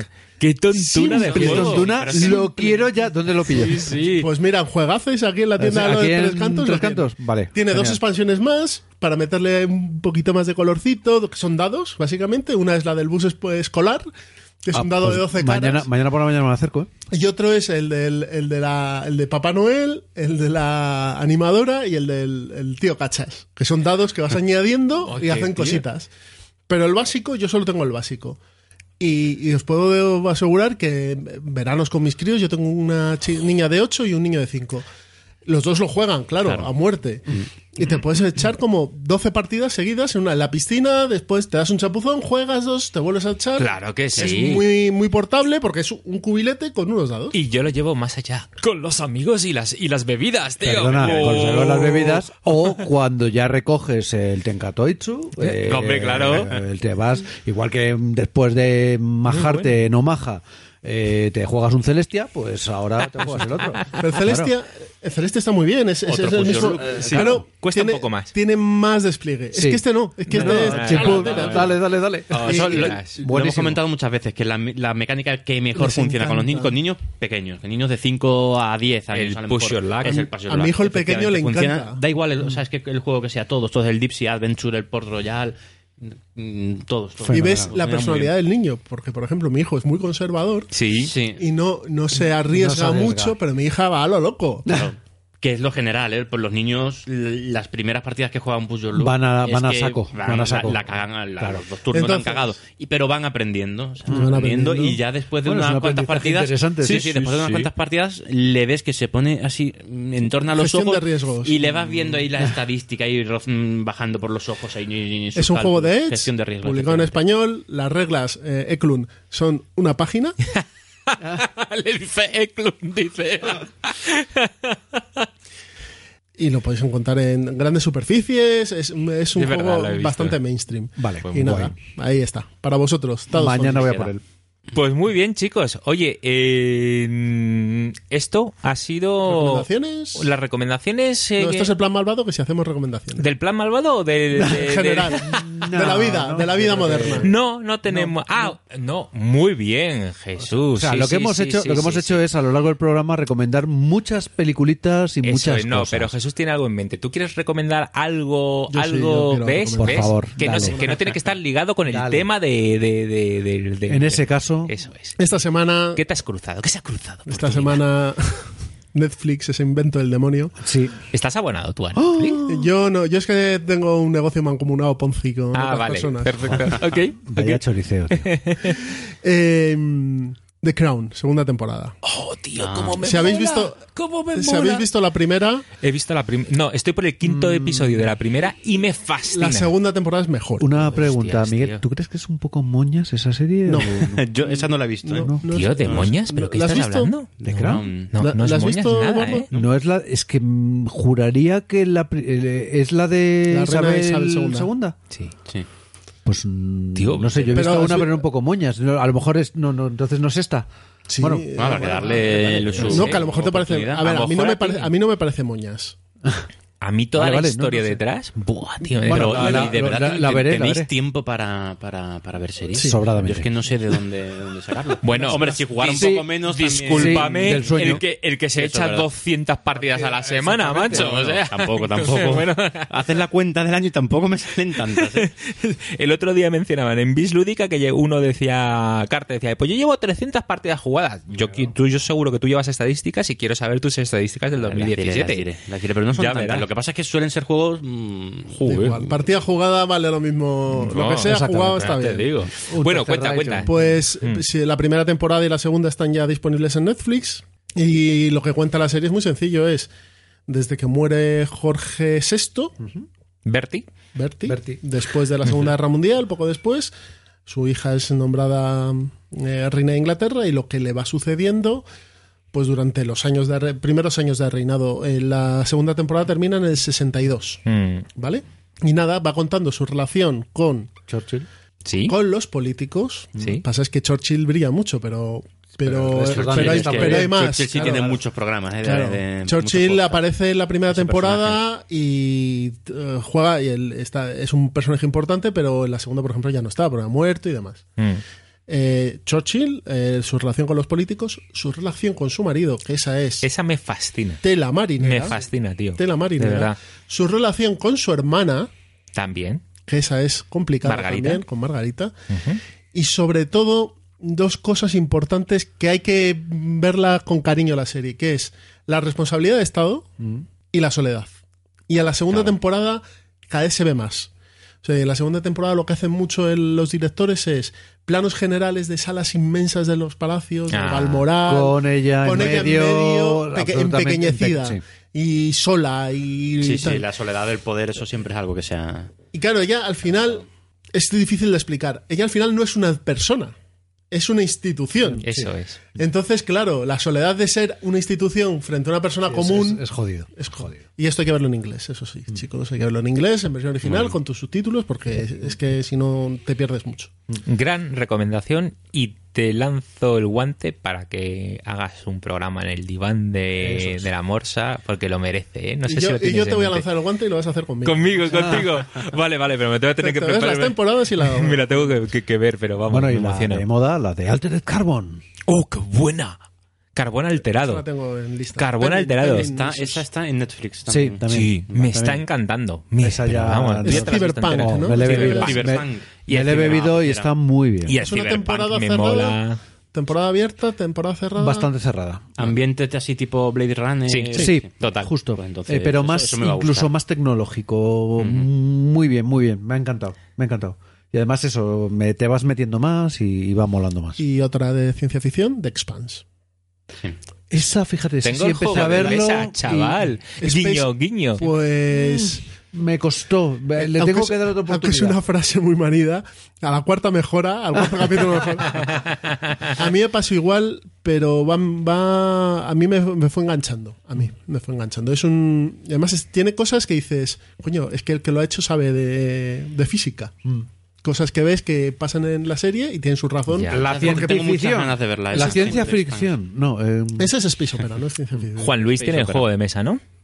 ¿O lo he soñado? ¿No sé si es el juego de Sí, mesa hombre, que ha hecho un programa en, Eso en es. YouTube. Y yo me compré el juego de mesa de, en cuarto de juegos, nada más oír el programa para decir. eso es de los. Tú eres de los- gatillo fácil también. Hombre, los ¿eh? cinturones. Eso, los tituronianos. The Vale, Belts. sí. Sí. Ah, y con, y Me con- gustó más el juego, fíjate que la serie. y con Michael es que es tan fácil. Sí. eh, por favor, resérvamelo. Y es que es Sí, sí, como, vamos, es per- per- per- perfecto. Pues genial. Ya veis que Eh, nos lo estamos pasando. Bueno, continúa, sí, sí. también una muy recomendación, bien, pero muy esta bien. vez no de series, Perdona. sino de un libro, el que estoy leyendo ahora mismo, Oye. que me tiene eh, totalmente absorbido. Que, bueno, no es una lectura tampoco muy amena, pero, bueno, muy amena, muy agradable. Amena sí es, pero agradable no, que es el, el Holocausto. Eh, el- sí, el, Lawrence Rees, historiador más o menos conocido, hizo una, una biografía de Hitler y el Holocausto le da voz a, la- a las... O sea, es el Holocausto contado desde el punto de vista de las víctimas y de los verdugos. De hecho, es el subtítulo del libro. Ah. Las voces de las víctimas y los verdugos Ostras. empieza desde los eh, finales de la Primera Guerra Mundial, como Hitler, cómo va adquiriendo la, la- Mm, su visión antisemita y tal, y cómo va ascendiendo Ajá. mm, todos los motivos que llega la, lleva a la sociedad alemana a abrazar el, el, faz- es fa- el fascismo, y lo cuenta de tal manera que, que, o sea, que lo ves, algo que, que es difícil de entender, cómo toda una sociedad puede abrazar esa, esa ideología, eh, lo vas comprendiendo, o sea, te hace meterte en esa sociedad, en ese pensamiento, en ese antisemitismo que estaba también además en toda Europa, no era algo ex- exclusivo de Alemania. Y, y te pone, hay muchos puntos que te ponen la- las- los pelos de punta, como cuenta las leyes de, de Nuremberg, cómo van deshumanizando a una, parte de la población. Lo cuenta muy bien, muy Hostia, bien, muy bien. vale. Y, y con o sea, entrevistas a, a verdugos, también a verdugos eh, arrepentidos y verdugos eh, que sé que con 90 años, 80 años seguían en su cárcel, tal, pero seguían defendiendo lo que se hizo en su momento. Pues me lo. Y es, es una lectura dura, porque tiene puntos duros, pero muy, ver, repite, muy repite recomendable. el nombre de. El holocausto. ¿Y El holocausto. Lawrence? Rees. Rees. Lawrence Rees. Vale. Ahí lo Pues a- allí se queda. Bueno, chicos. Bueno, con esta Con- dosis de mal rollo, gracias Miguel. Nos despedimos.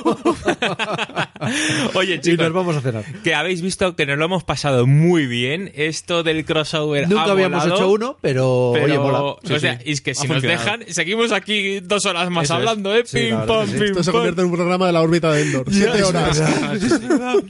Entonces, bueno, eh, eh, eh, y se iba a decir mil gracias, pero es todo lo contrario. o Mil sea, gracias a vosotros. Es, es- es entre Gracias, nosotros, gracias, ¿no? O sea, ha sido una idea que hemos tenido y que, bah, pues, eh, genial. Es un regalo para toda, para, para toda la gente que nos escucha. Estupendo. Básicamente.